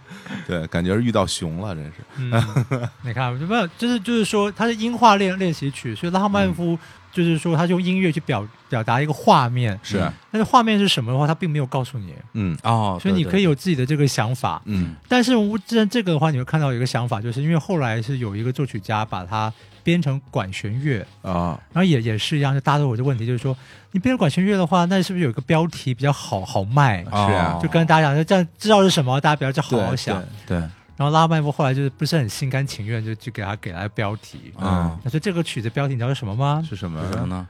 呃，这个就是跟遇到熊非常相像，啊，嗯小红帽与大野狼。啊，哎呀，这故事来太熟了，对，看来我的音乐感觉还是可以。是啊，是啊，那要是遇到狼了啊，遇到狼就比熊小一号。啊，对也很紧俄张。俄俄国人嘛，遇到熊很正常。那。就小红帽与大，不是这不就就是说，你遇到熊遇到狼就是一样的嘛。对。但是对。就就是就是有人追逐或者什么，对紧追追逐紧张的感觉，森对。林里的对，在追，然后呃跑跑跑跑，对我就是就是他就这个感觉嘛。但是嗯那个图画可能不就是小红帽与大野狼，是什么嗯熊或者什么或者怎么样，或者什么什么，你看那个什么电影，那个里奥纳多·迪卡皮欧跟熊。嗯什么？或假设，对，你可以有，你可以就是说，你可以有非常非常多的画面。我觉得这是是，我觉得这是好玩的地方，因为就像我刚刚讲的，就是，那肖邦写过一首夜曲，嗯嗯他嗯乐谱上面，他手稿上面本来写就是写哈姆雷特读后感，啊哦，后来呢，肖邦把那个划掉了，嗯，然后跟出版商就说，嗯。他说这就让人家自己去猜吧。哎。哎，但但但我们这是聪明的，因为如果当然就是非常不幸的是，因为有那个手稿，就是我们还留下这个记录，就大家都知道他原来是哈姆雷多后感。但我讲就是说，因为就我们就说嘛，就是回答你一开始最早的问题，为什么我们还在听古典音、音乐呢？请问一下，肖邦，我们刚刚讲肖邦，这个一八一零年出生在波兰，嗯。一八四九年死在巴黎的这个人，嗯嗯，哦，就是说，呃，就离我们有这么久的距距离，讲的文讲的话是这个主要的语言是法文跟波兰文，嗯就是说生活习惯或者怎么样，跟我们时代是完全不一样的人。那他了解我们吗？我们为什么听他的东西呢？嗯可我但我就到现在你会发现说，就是说肖我我我相信就是说肖邦的呃喜怒哀乐跟我们的喜怒哀乐都不太一样，就像嗯我跟你的喜怒哀乐应该也不太一样。对嗯可是共通的是，我们都有喜怒哀乐，都有人这个情感。嗯所以在肖邦作品里面，就是说他是一个大艺术家，比如他写一个失落，写一个快乐，但那快乐可能带着忧伤、带着眼泪的快乐，或者什么样的让他们感觉，嗯他可以用音乐把它写得非常非常好。嗯那这些感觉在两百年后触动了我们，因为我们也有这样的感觉，嗯是嗯我们有这样的感觉。然后他觉得就是说肖邦不认识我们，可是我们觉得说他好像真的认识我们。假设你跟他是一个投契的作曲家，你发现说他写这个曲子讲东西，他真的很了解我，真的很懂我。嗯他怎么会把这种我我说都没办法说出来的这个情感，他用音乐可以写这么好，然后觉得嗯感动我们、嗯这样子。那像刚才的画面也是一样，就是说，就是因为它是没有文字的，所以我们可以有更多的想象。对，就是你可以想象成是。你可以想象是迪卡那里昂纳多·迪卡皮欧跟那个熊的那个搏斗的电影，或或者是就是一群什么，你们这边也叫什么异形吗？异形对，啊什么追你啊，或者怎么样，嗯很恐怖的感觉。嗯对，因为现在，因为现在你可能小小朋友可能看到，可能最多是这个东东西，或者是一个嗯恐怖感觉。是。对，这是真，但是他可能恐怖感觉不会想到是小猫小红帽与大野狼，嗯。他觉得那个是一个童话故事。我想到了喜羊羊与灰太狼，哎呀，对对对对。哎，那明显发风不一样了，不一样。真的，对对对，而且就是对，嗯。但你想就是说，你说像拉赫曼诺夫，嗯。就是说他成长的地方嗯，是真的是还可以看到森林的，里面有嗯狼的或者有熊可以看到的。狼的对，跟我们比方说在现在在北京市里里面这种嗯对于狼或熊的感觉，一定完全不一样嘛，一定完全不一样。对，所以就是说，但就是说你你有了标题，大家就说啊，小红帽与大野狼，你只能往这方向去想。对，但如果没有那个标题，但你就像我刚刚说，你可以哎你感受到那音乐里的追逐跟紧张感，嗯那你想成什么都可以。是嗯然后你你但因为我们也有那样子的感觉，就把它在音乐里表现出来。就是你想的跟作者想的不一样也没有关系。对，但是但他作者表达的那个紧张感跟追逐感，嗯这是一个小调的一个什么曲调，你听得出来也是一样，或者情绪上的那种情绪上面那它是会记录的，你对。它大的方向不会错的，是。对，不能说他说想反映一个比较紧张的追逐，感觉你听成了一快乐个非常非常悠闲的，对，嗯。躺着这。对。而且我觉得这个东欧的作曲家的作品其实风格挺明显的，是。对，就是东东欧跟南欧那边就寒冷的地方跟热地方的人生活状态不一样，他的嗯。曲子听起来是区别蛮大的。是，嗯。所以我觉得就是，觉得大家就是就是像胡杨你刚刚说，就是说，嗯万一如果有人说拉麦努夫这是小红帽与大野狼，你想是熊、就错了，然后对这种人你也你也叫他来找我，对，不是我说这这是这不是一个，这真的就不是一个。如果有人要这样子来宣传听音乐的话，这嗯嗯这只会得到反效果嘛。对，嗯那偏偏就是有这样的人嘛，就是哦就是照本宣科。对，像那个第九首，它就是一个他给的那个就是一个节庆。说老实话，我我我不觉得对我来讲，它不是一个节庆，它像是因为它里面有那个钟的声音，我觉得像是那个东正教教堂那个钟声或者怎么样。哦我，反正就是我我心里也想的跟跟拉菲给的标题不一样，嗯，那有什么关系呢？但是就是钟教堂钟在响的声音跟节庆它很热闹的感觉，只是往同一个感觉去想，嗯只是你说是节庆或者是市集，我觉得是教堂或者什么什么。啊，对，因为不同的文化其实是会有区，别的，但嗯都可以互通这样子，对，嗯不是说哪一个才是唯一的答案。如果作曲家那是唯一的答案的话，他的曲子也不用写了，他就把那个画拿出来就好了。你看，就是小红帽与大野狼，那故事就结束了，嗯一秒钟就看看到了，不用花两分钟去听那个曲子。哎，是好嗯，那么回到音乐入门这个话题啊，是。因为大家如果是对古典音乐还有一些兴趣，想接触一下的话呢，都有哪些途径可以进到这个世界啊？方法一，哎。哎，打开网易云音乐，哎啊，收听。交响乐啊，交响乐啊，三个字，交是焦点的交，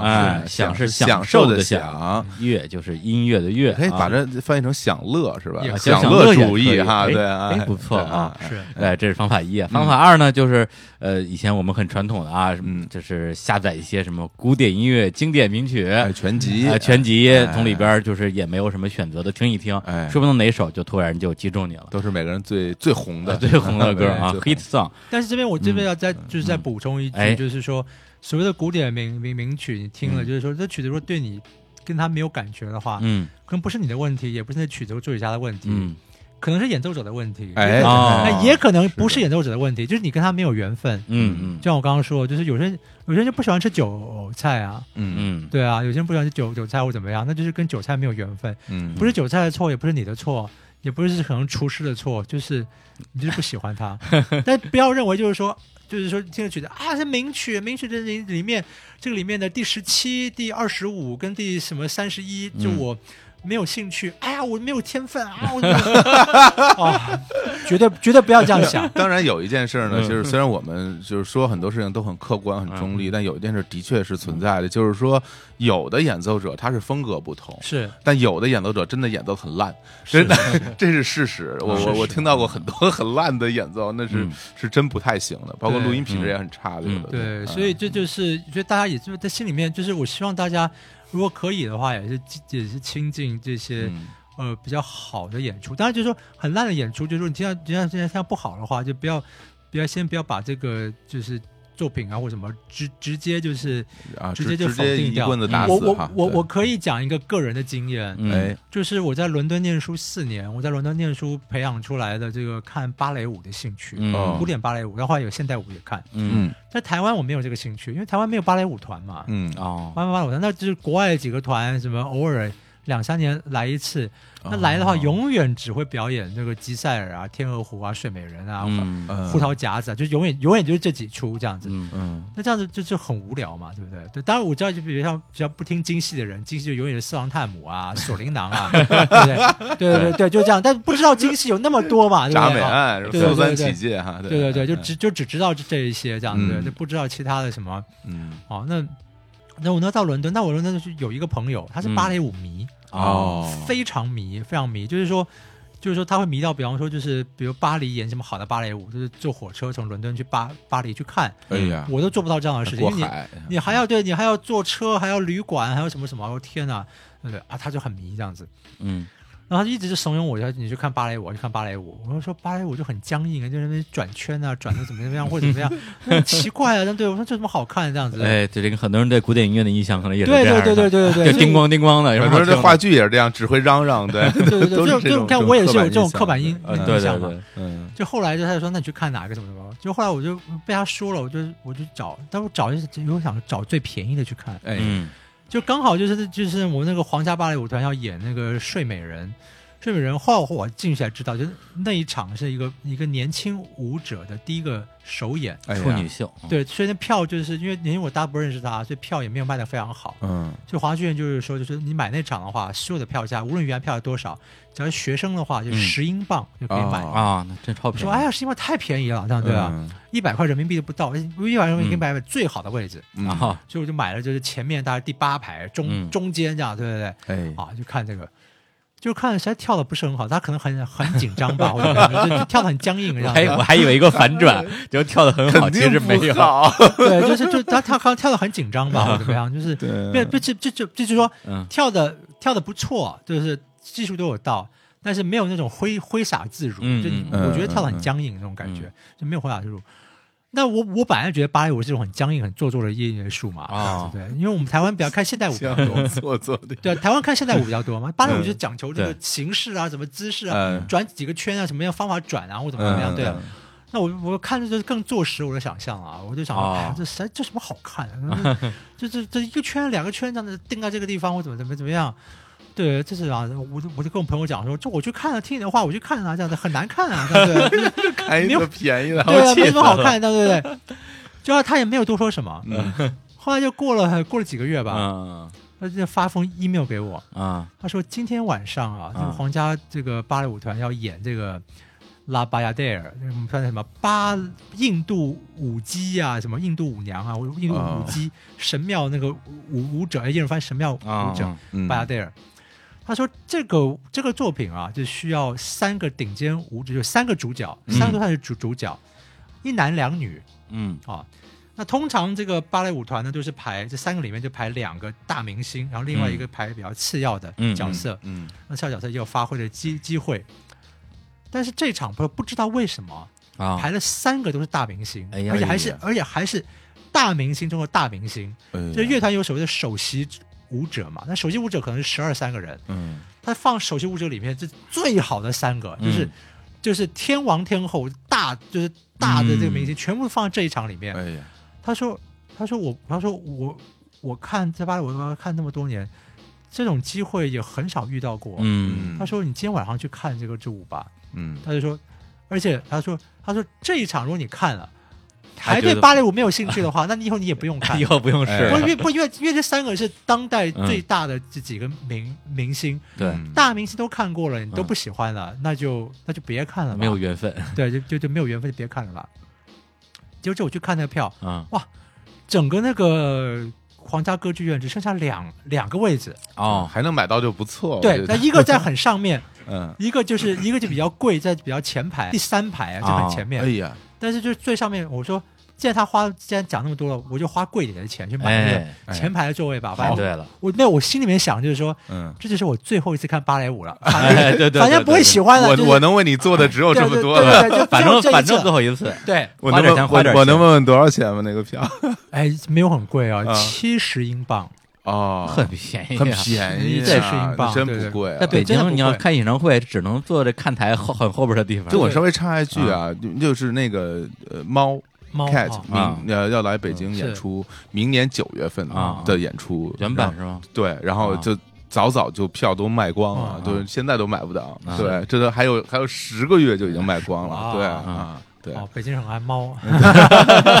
全世界的人都会爱猫对。其实我觉得嗯，但是他然后，但那场就是我到了现场之后，我嗯知道嗯为什么，嗯，因为都是摄影机，原来他发 DVD，哦，是难怪就是难怪要把最好的角色就哦就放进来，要发 DVD，要要摄像，对要摄像，嗯。然后再来可能也是因为发 D 要发 DVD 吧，嗯。那个三个主角就是就是真的跳的很好，而且演的也很好。啊，就脸部表情，因为你可能嗯一般芭蕾舞就是表情可能没有做这么多，嗯哦因为你后排观众也看不到嘛。啊，对可，是到 DVD 的话都知道很清楚，啊演的也很细腻。然后就开课是吧？对对对对对对，然后就发现就不是，而且这三个人有点像比武一样，嗯嗯嗯，对，因为三个都使尽浑身解数，嗯就是都当然最好的舞者，就是你可以跳成什么样子，我嗯更可以跳成什么样子。飙起来了，对，啊飙起来来，对。嗯，然后我现在觉得说，我说哇，原来芭蕾舞可以这么好看，就从此之后就开始看芭蕾舞这个了。啊，对，就觉得说这就是一个门打开了，就是说嗯说啊，它真的是一门艺术，嗯就是说可以有这么多变化。当然，之后看的芭蕾舞有些很好，有些也一般，嗯但至少自己心里面，你心里面看过这个艺术的最高形式了，哎，你就觉得说，就是觉得说，哇，真的是可以，就是可以这样子表现，可以说嗯。淋漓尽致的挥洒，然后就是所有的转圈，就是对，就是说嗯，白人觉得很僵硬嘛，但不是，他在转圈里面他是有表情的，哎，像里面有一段，就是说我们说那这那就是一男二女的角色嘛，就有有有一个女的，就是她这个角色就是一个就是一个就是舞姬，就是舞印印印度那样神庙舞者的角色，男的是一个将军的角色，嗯那那个诱惑将军呢，就是那个公主的角色，嗯就是一个贱货，像一个贱女人，对吧？对，就就就在抢那个将军嘛，对吧？嗯然后有一段就是那个花园武道场景啊，嗯他就一直在转啊，就是转转转转转。当然，他那个时候我后来我问其他舞舞者，他说哦，那个舞那个那个芭蕾舞星是在当今全世界最会转的一两个人之一。哦，真的很很会转，是好厉害，是真的很会转，就像个陀螺一样，一直转一转。但问题他他每转一个地方，比方说他他在诱惑那个将军嘛，嗯他的就是不只是会抛一个媚眼，或者就那个身体的姿势跟表情，嗯就是充满了暗示跟诱惑。嗯就是他、他每一个转圈，他不是只是机械性的转，嗯机械性的转其实没什么这好看的，嗯就再怎么转，其实就转的很厉害而已。只要他转圈是带着表情的，哎就，每一个那个转就觉得说就是。就是说，就是就是说，很有表，就芭蕾舞可以，就嗯。透过芭蕾舞没有还没有讲话呢，嗯，嗯。就，透过这个肢体语言，可对以这么样的有表情。很，有风情，都带着一一潜台词，大王你来追我呀，对对对对，就心里面就想说贱货、贱女人、贱的，对对。但就是说 他演就是表现的怎么样，就是看说哇，就是说哦，原来就是说，就我原来看的就是说在转，就是很机械性的这种嗯。转法或者怎么样，或者很僵硬的，在那边就被打破了。我们就说对。啊，原来原来可以是这个样对子，，而且每次转圈就像这个古典音乐里边的音符一样，是。哎，对啊，就是你可以有很多诠释啊，可以这种。这种。对，所以你看了这个之后，就觉得说、嗯。啊，难怪有人会对芭蕾舞入入迷嘛，嗯。因为它真的很好看啊，好看，真的很好看。哎，所以也像就大家就是不要那个，当然也有的时候就是你可能就是你买了很贵的票，然后那个人演的也很差，也是也是可能就是乐透 这样子，这样对。机这种几率比较小对小对对对，但是不一定啊，所以我觉得就是大家就是嗯。可以多去欣赏不同的，然后嗯。就是不要就是就是你看像我，嗯，我都还因为这个朋友就是看了几次芭蕾，还好最后有看到好的，要不然就对，但是就对，但是当后来，但我但后来从芭蕾舞里面需要很多东西，嗯就看他的编舞啊，看他的设计啊或什么啊，因为真正也会也真因为就在那舞台上面。也是一些就是当代的这些以芭蕾艺术的这些大舞蹈家，真的也是一种艺术家，你你学到很多东西，看很多东东西。是嗯不过从这儿来说的话，刚才提提到这古典音乐入门啊，我就想到现场，嗯从现场入门是不是也是一个比较好的方式？比如说在北京啊，我们也找一个啊，这个世界顶级天团啊，什么几大交响乐团，柏林爱乐，哎，来来北京演出的时候，我去看一看，告诉自己，如果这场你还不喜欢，嗯。那以后也不用 也不用再挑战了。这这是不是一个好的方法？因为可能世纪级的天团演奏就是不好啊，这样。子。没有没有没有，我觉得其实我觉得，我觉得大家就是去，因为我跟你讲，像嗯。我小时候，比方说我小时候第一次听到古典音乐的嗯乐、团演奏，啊。我真的很为那个乐团着迷，因为我已经忘记他们演奏什么样，但小时候分辨也分辨不是很清楚。嗯。嗯就看到台上的七八十人、一百人那么多乐器、一起发出声音，嗯。那就是一个很特殊的经验。嗯。是。对，那就是很特殊的经验。我觉得嗯。大家就、就多去看，多去听。然后有有的时候真的是，就我必须说，就是比方说一个学生乐团，可能技术上面真的只能到某一个水准，嗯嗯可是他们比如说全心全力要去做音乐的时候，嗯嗯嗯，你会为他们感动的。嗯是是，我就被感动过。我本来是原来有些比如像有些演演演出也像，就是说。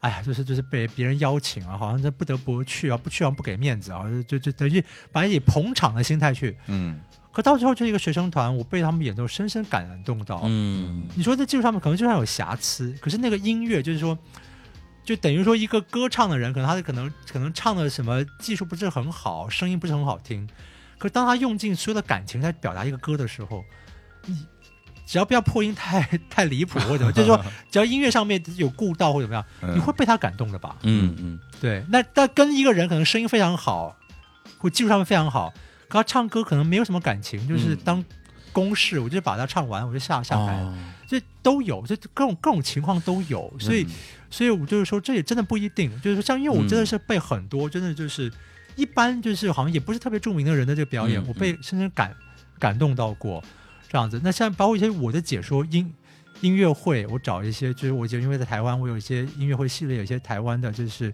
当中跟台湾的音乐家合作嗯嗯啊。当然，当然我我挑的话，也就是挑台湾最好的音乐家合作。嗯但是有的时候就是，但但是台湾音乐家也不是什么世界顶级的音乐家，顶尖的大音乐家。嗯可真的就是，我有几个例子，就是有人就后台来这样子，对，就来跟我说这样，就哭红了眼睛。他说他就嗯为了那个哪个，就是被深深感动到这样子。我说嗯哇，这样对对对，就是就是，因为我我很为了音乐家表现的开心，就他们认真准备这个作作品，嗯然后很投入的这个表现，哎，就得到了很好的回回响。的嗯的确也是，嗯所以就当然每一场不一样，就是说这个演出就是就是这个这就是当下才会知道，但是就就看运气吧。但你运气不好的时候的话，就是不要否否定掉这一门艺术或者是什么。嗯像我以前觉得小提琴拉的很尖锐啊，或怎么样，嗯你这听到很好小的小提琴演奏。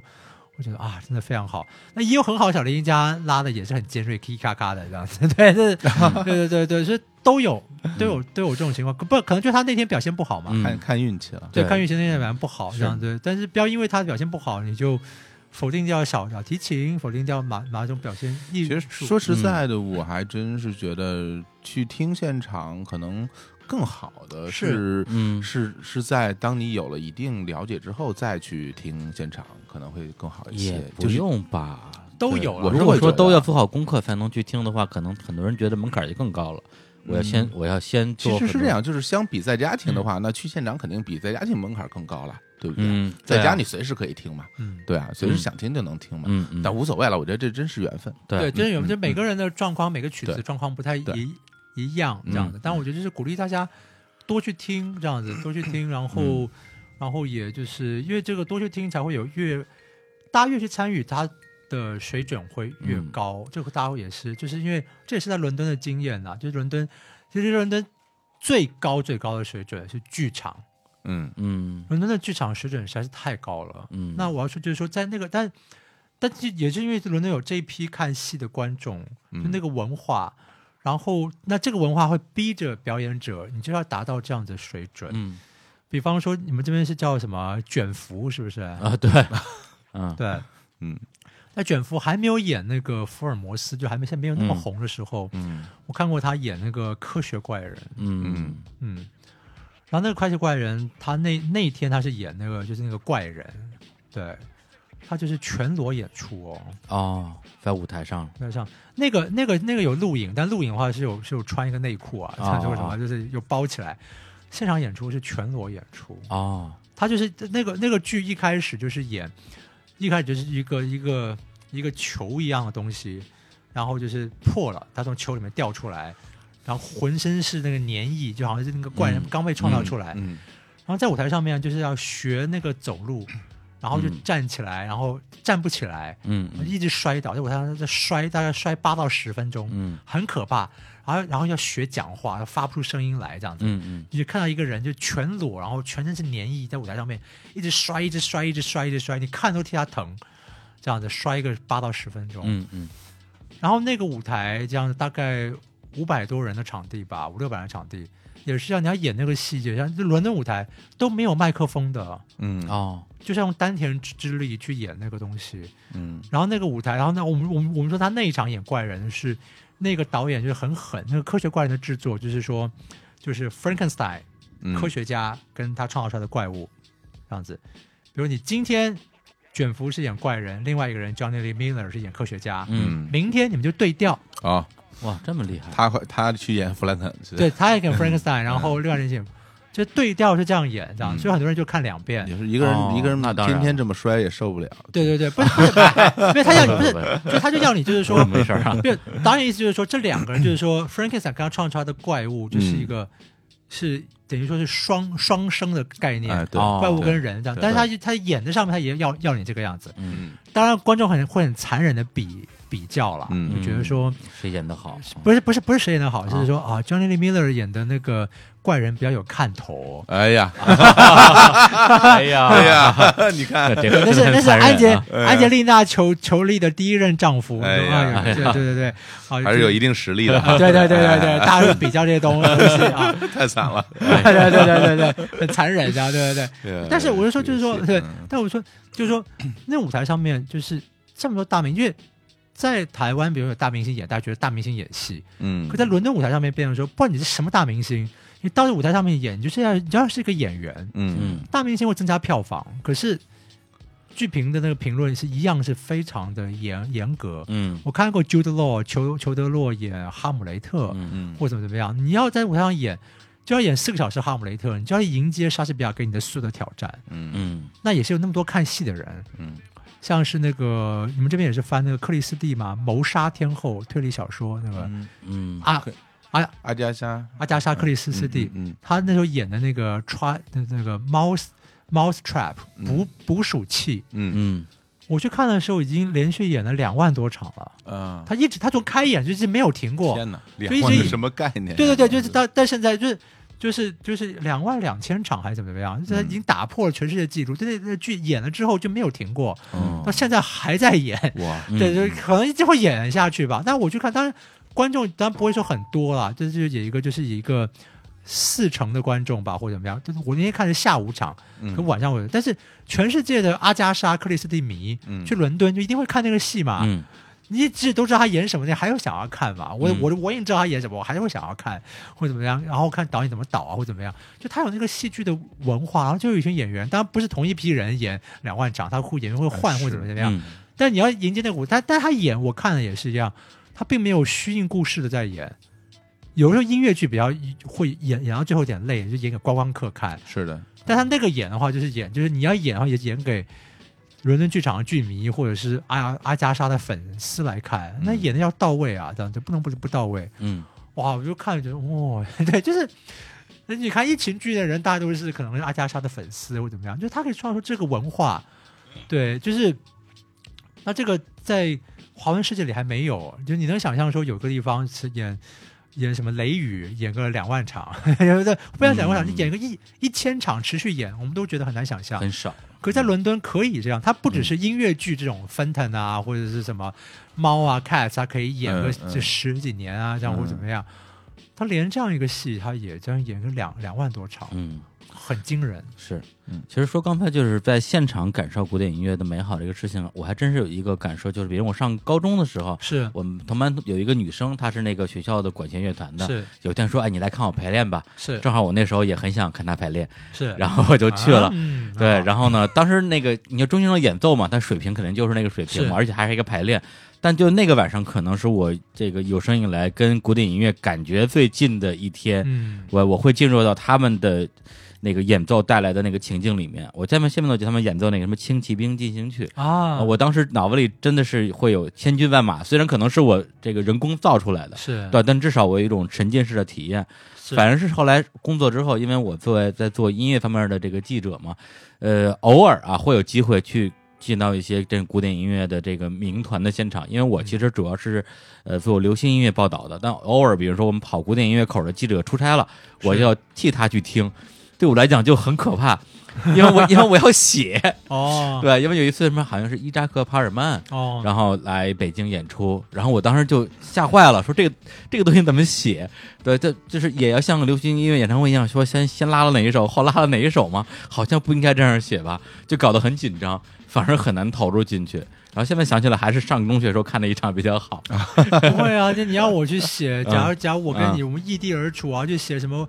五月天的音乐会或怎么样，我也很紧张。我 要写什么？我到底要写什么？对，突然你要写一篇什么山西产品啊，什么报报道，你也会觉得哈、这怎么怎么办？这个那一样的，这个这个到就是熟悉度的问题嗯嘛。，对对。但是反过来讲，就是因为我自己很喜欢看，比如摇滚乐的现场，是我觉得现场的很多的魅力是你听录音室版本很难达到的，包括现场的种种的小意外，包括好的意外跟不好的意外。对，因为我之前呃有一个日本的作家，那个呃焦老师也很喜欢村上春树，嗯他一个短篇小说里边写到了，就是他在生命中遇到的一些很奇迹般的事情。是有一个事情就是他在就是在英国的时候去一个这个爵士乐酒吧去看演出，当时有一个三重奏，他当时就那个他们台上就宣布我们我们今天演奏最后两首啊曲子，哎，他就在他就在想说。想是哪哎，两首？是哪两首呢？他就说，如果现在我可以出钱嗯点两首，哎，那我一定点这两首啊。嗯一首是查理帕克的对的《巴巴多斯》，一首歌是这个呃艾灵顿公爵的《在星下出生的恋人们》。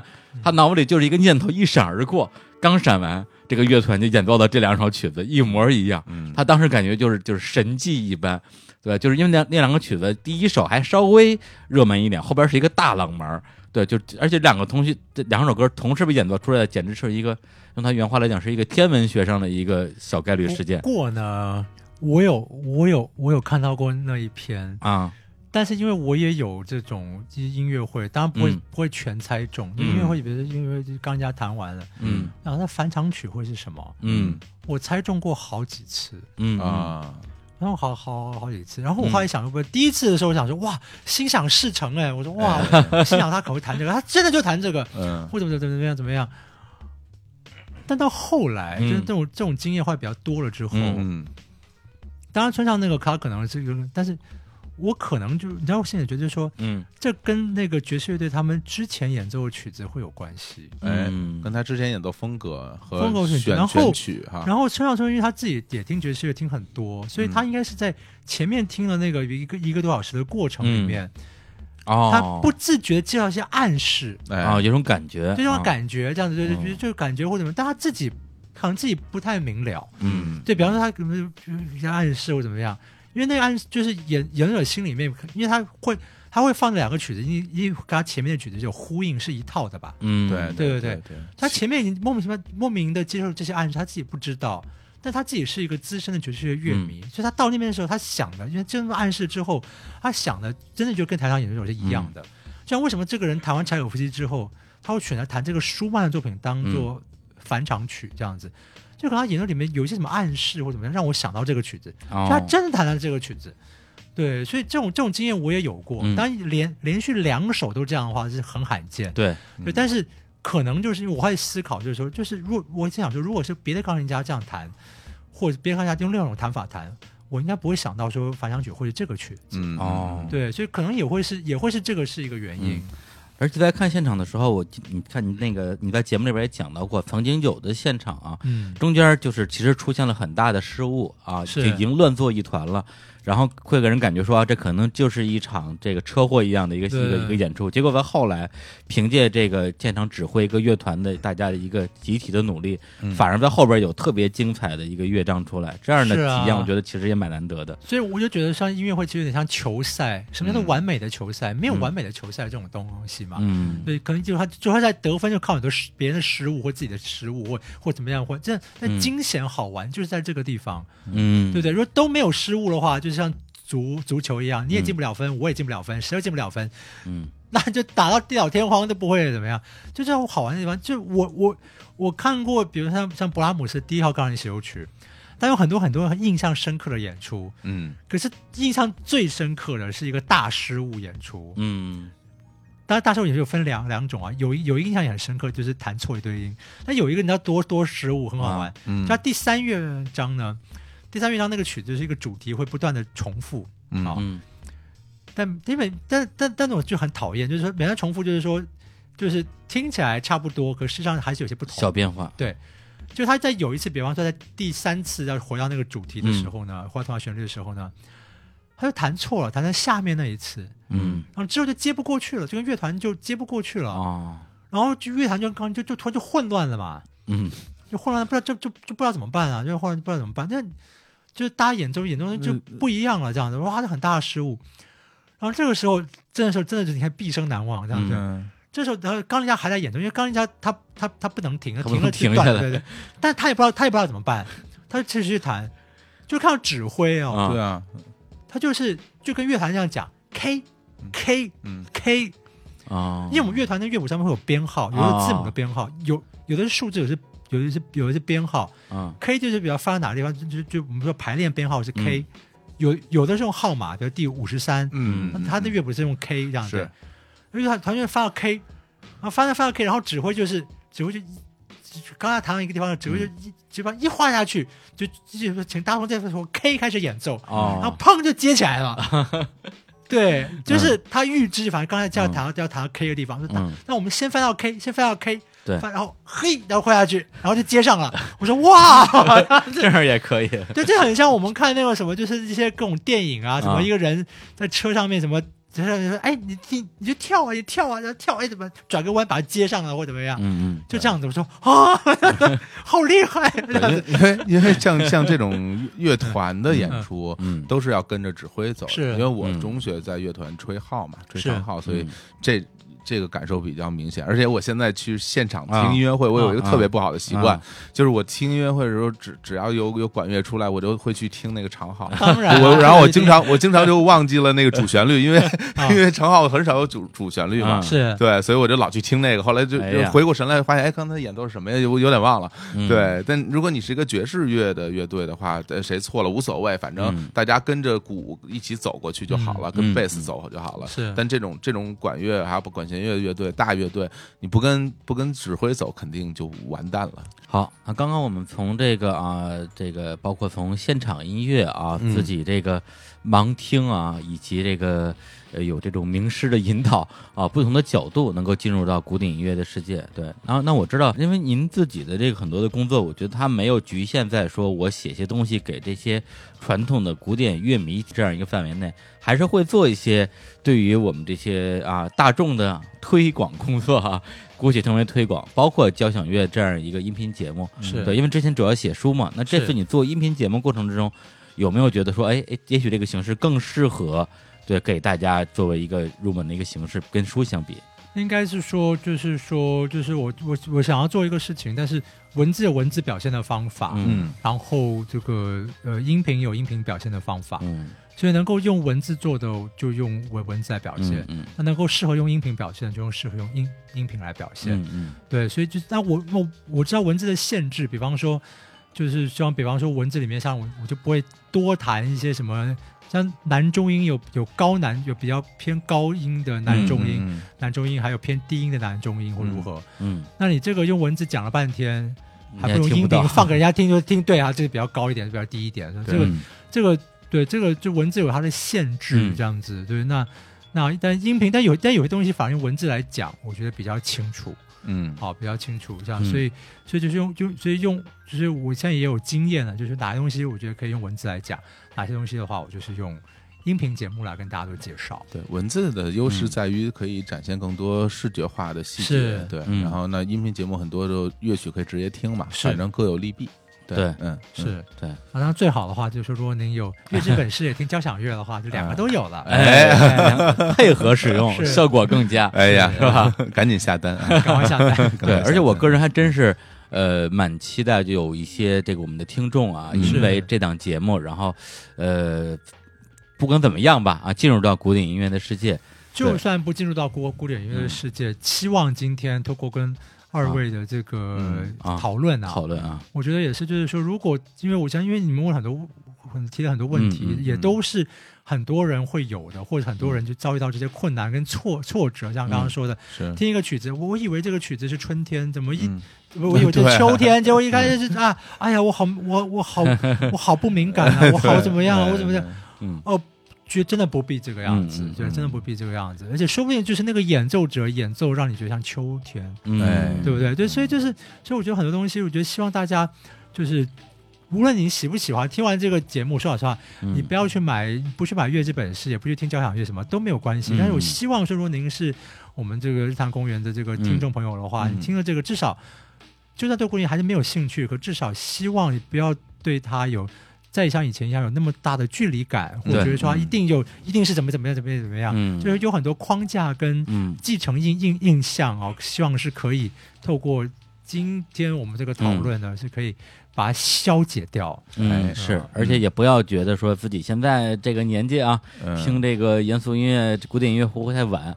就是啊在那个就是《月之本事》这书里边也讲了一个我们很熟的故事，就是也是村上春树的小说对《海边的卡夫卡》里边有一个人叫星野，星野，他里边是一个司机吧卡，车司机，卡卡车司机机，实际上就是活得挺混的一个人嗯他讲的好像他是吃面，因为他啊抽烟，那个烟对灰会掉到面里面去。啊，对，然后就就就也无所谓那么一个人，对，活得非常粗糙的一个人。后来因为一些因缘际会吧，跟着一个奇怪的大叔，是叫田中还是中田？中田吧，就一起上路。结果在这个过程之中，他路过一家店，然后进去之后就听到了有一个演有一个这个背景音乐啊，是是那个哎大宫三重奏。是嗯，然后他就跑过来跟那个店长说：“哎你放的这这这什么歌啊？”那个店长就跟那个焦音谱一样，就过去跟他讲啊，这这首曲子谁演奏的，背后有什么故事。星野说：“嗯，我好像有一些不同的感受。”是，然后就从这儿进了这个这个这个坑吧。嗯是对，所以呢，今天我最后一首歌啊，我想半天，我说要不然呢，就放一下这个大宫三宫三重奏三重奏。好啊，哎，看看这首歌，大家听完之后啊，会不会像这小说里人一样，嗯，就就就入坑了？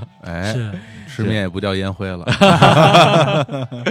好，那行，那最后再这个宣传一下啊，嗯。这个这个焦音谱先生的啊古典音乐这个哎。节目啊，叫交响乐，对在网易云音乐啊，大家上面应该有一些试听的一个一些片段吧是，是是啊，大家可以先去听听看。啊听听看，对，好，那就在这个曲子里面结束这期的节目，跟大家说再见。拜拜。谢谢二位，谢谢大家。嗯，拜拜拜。拜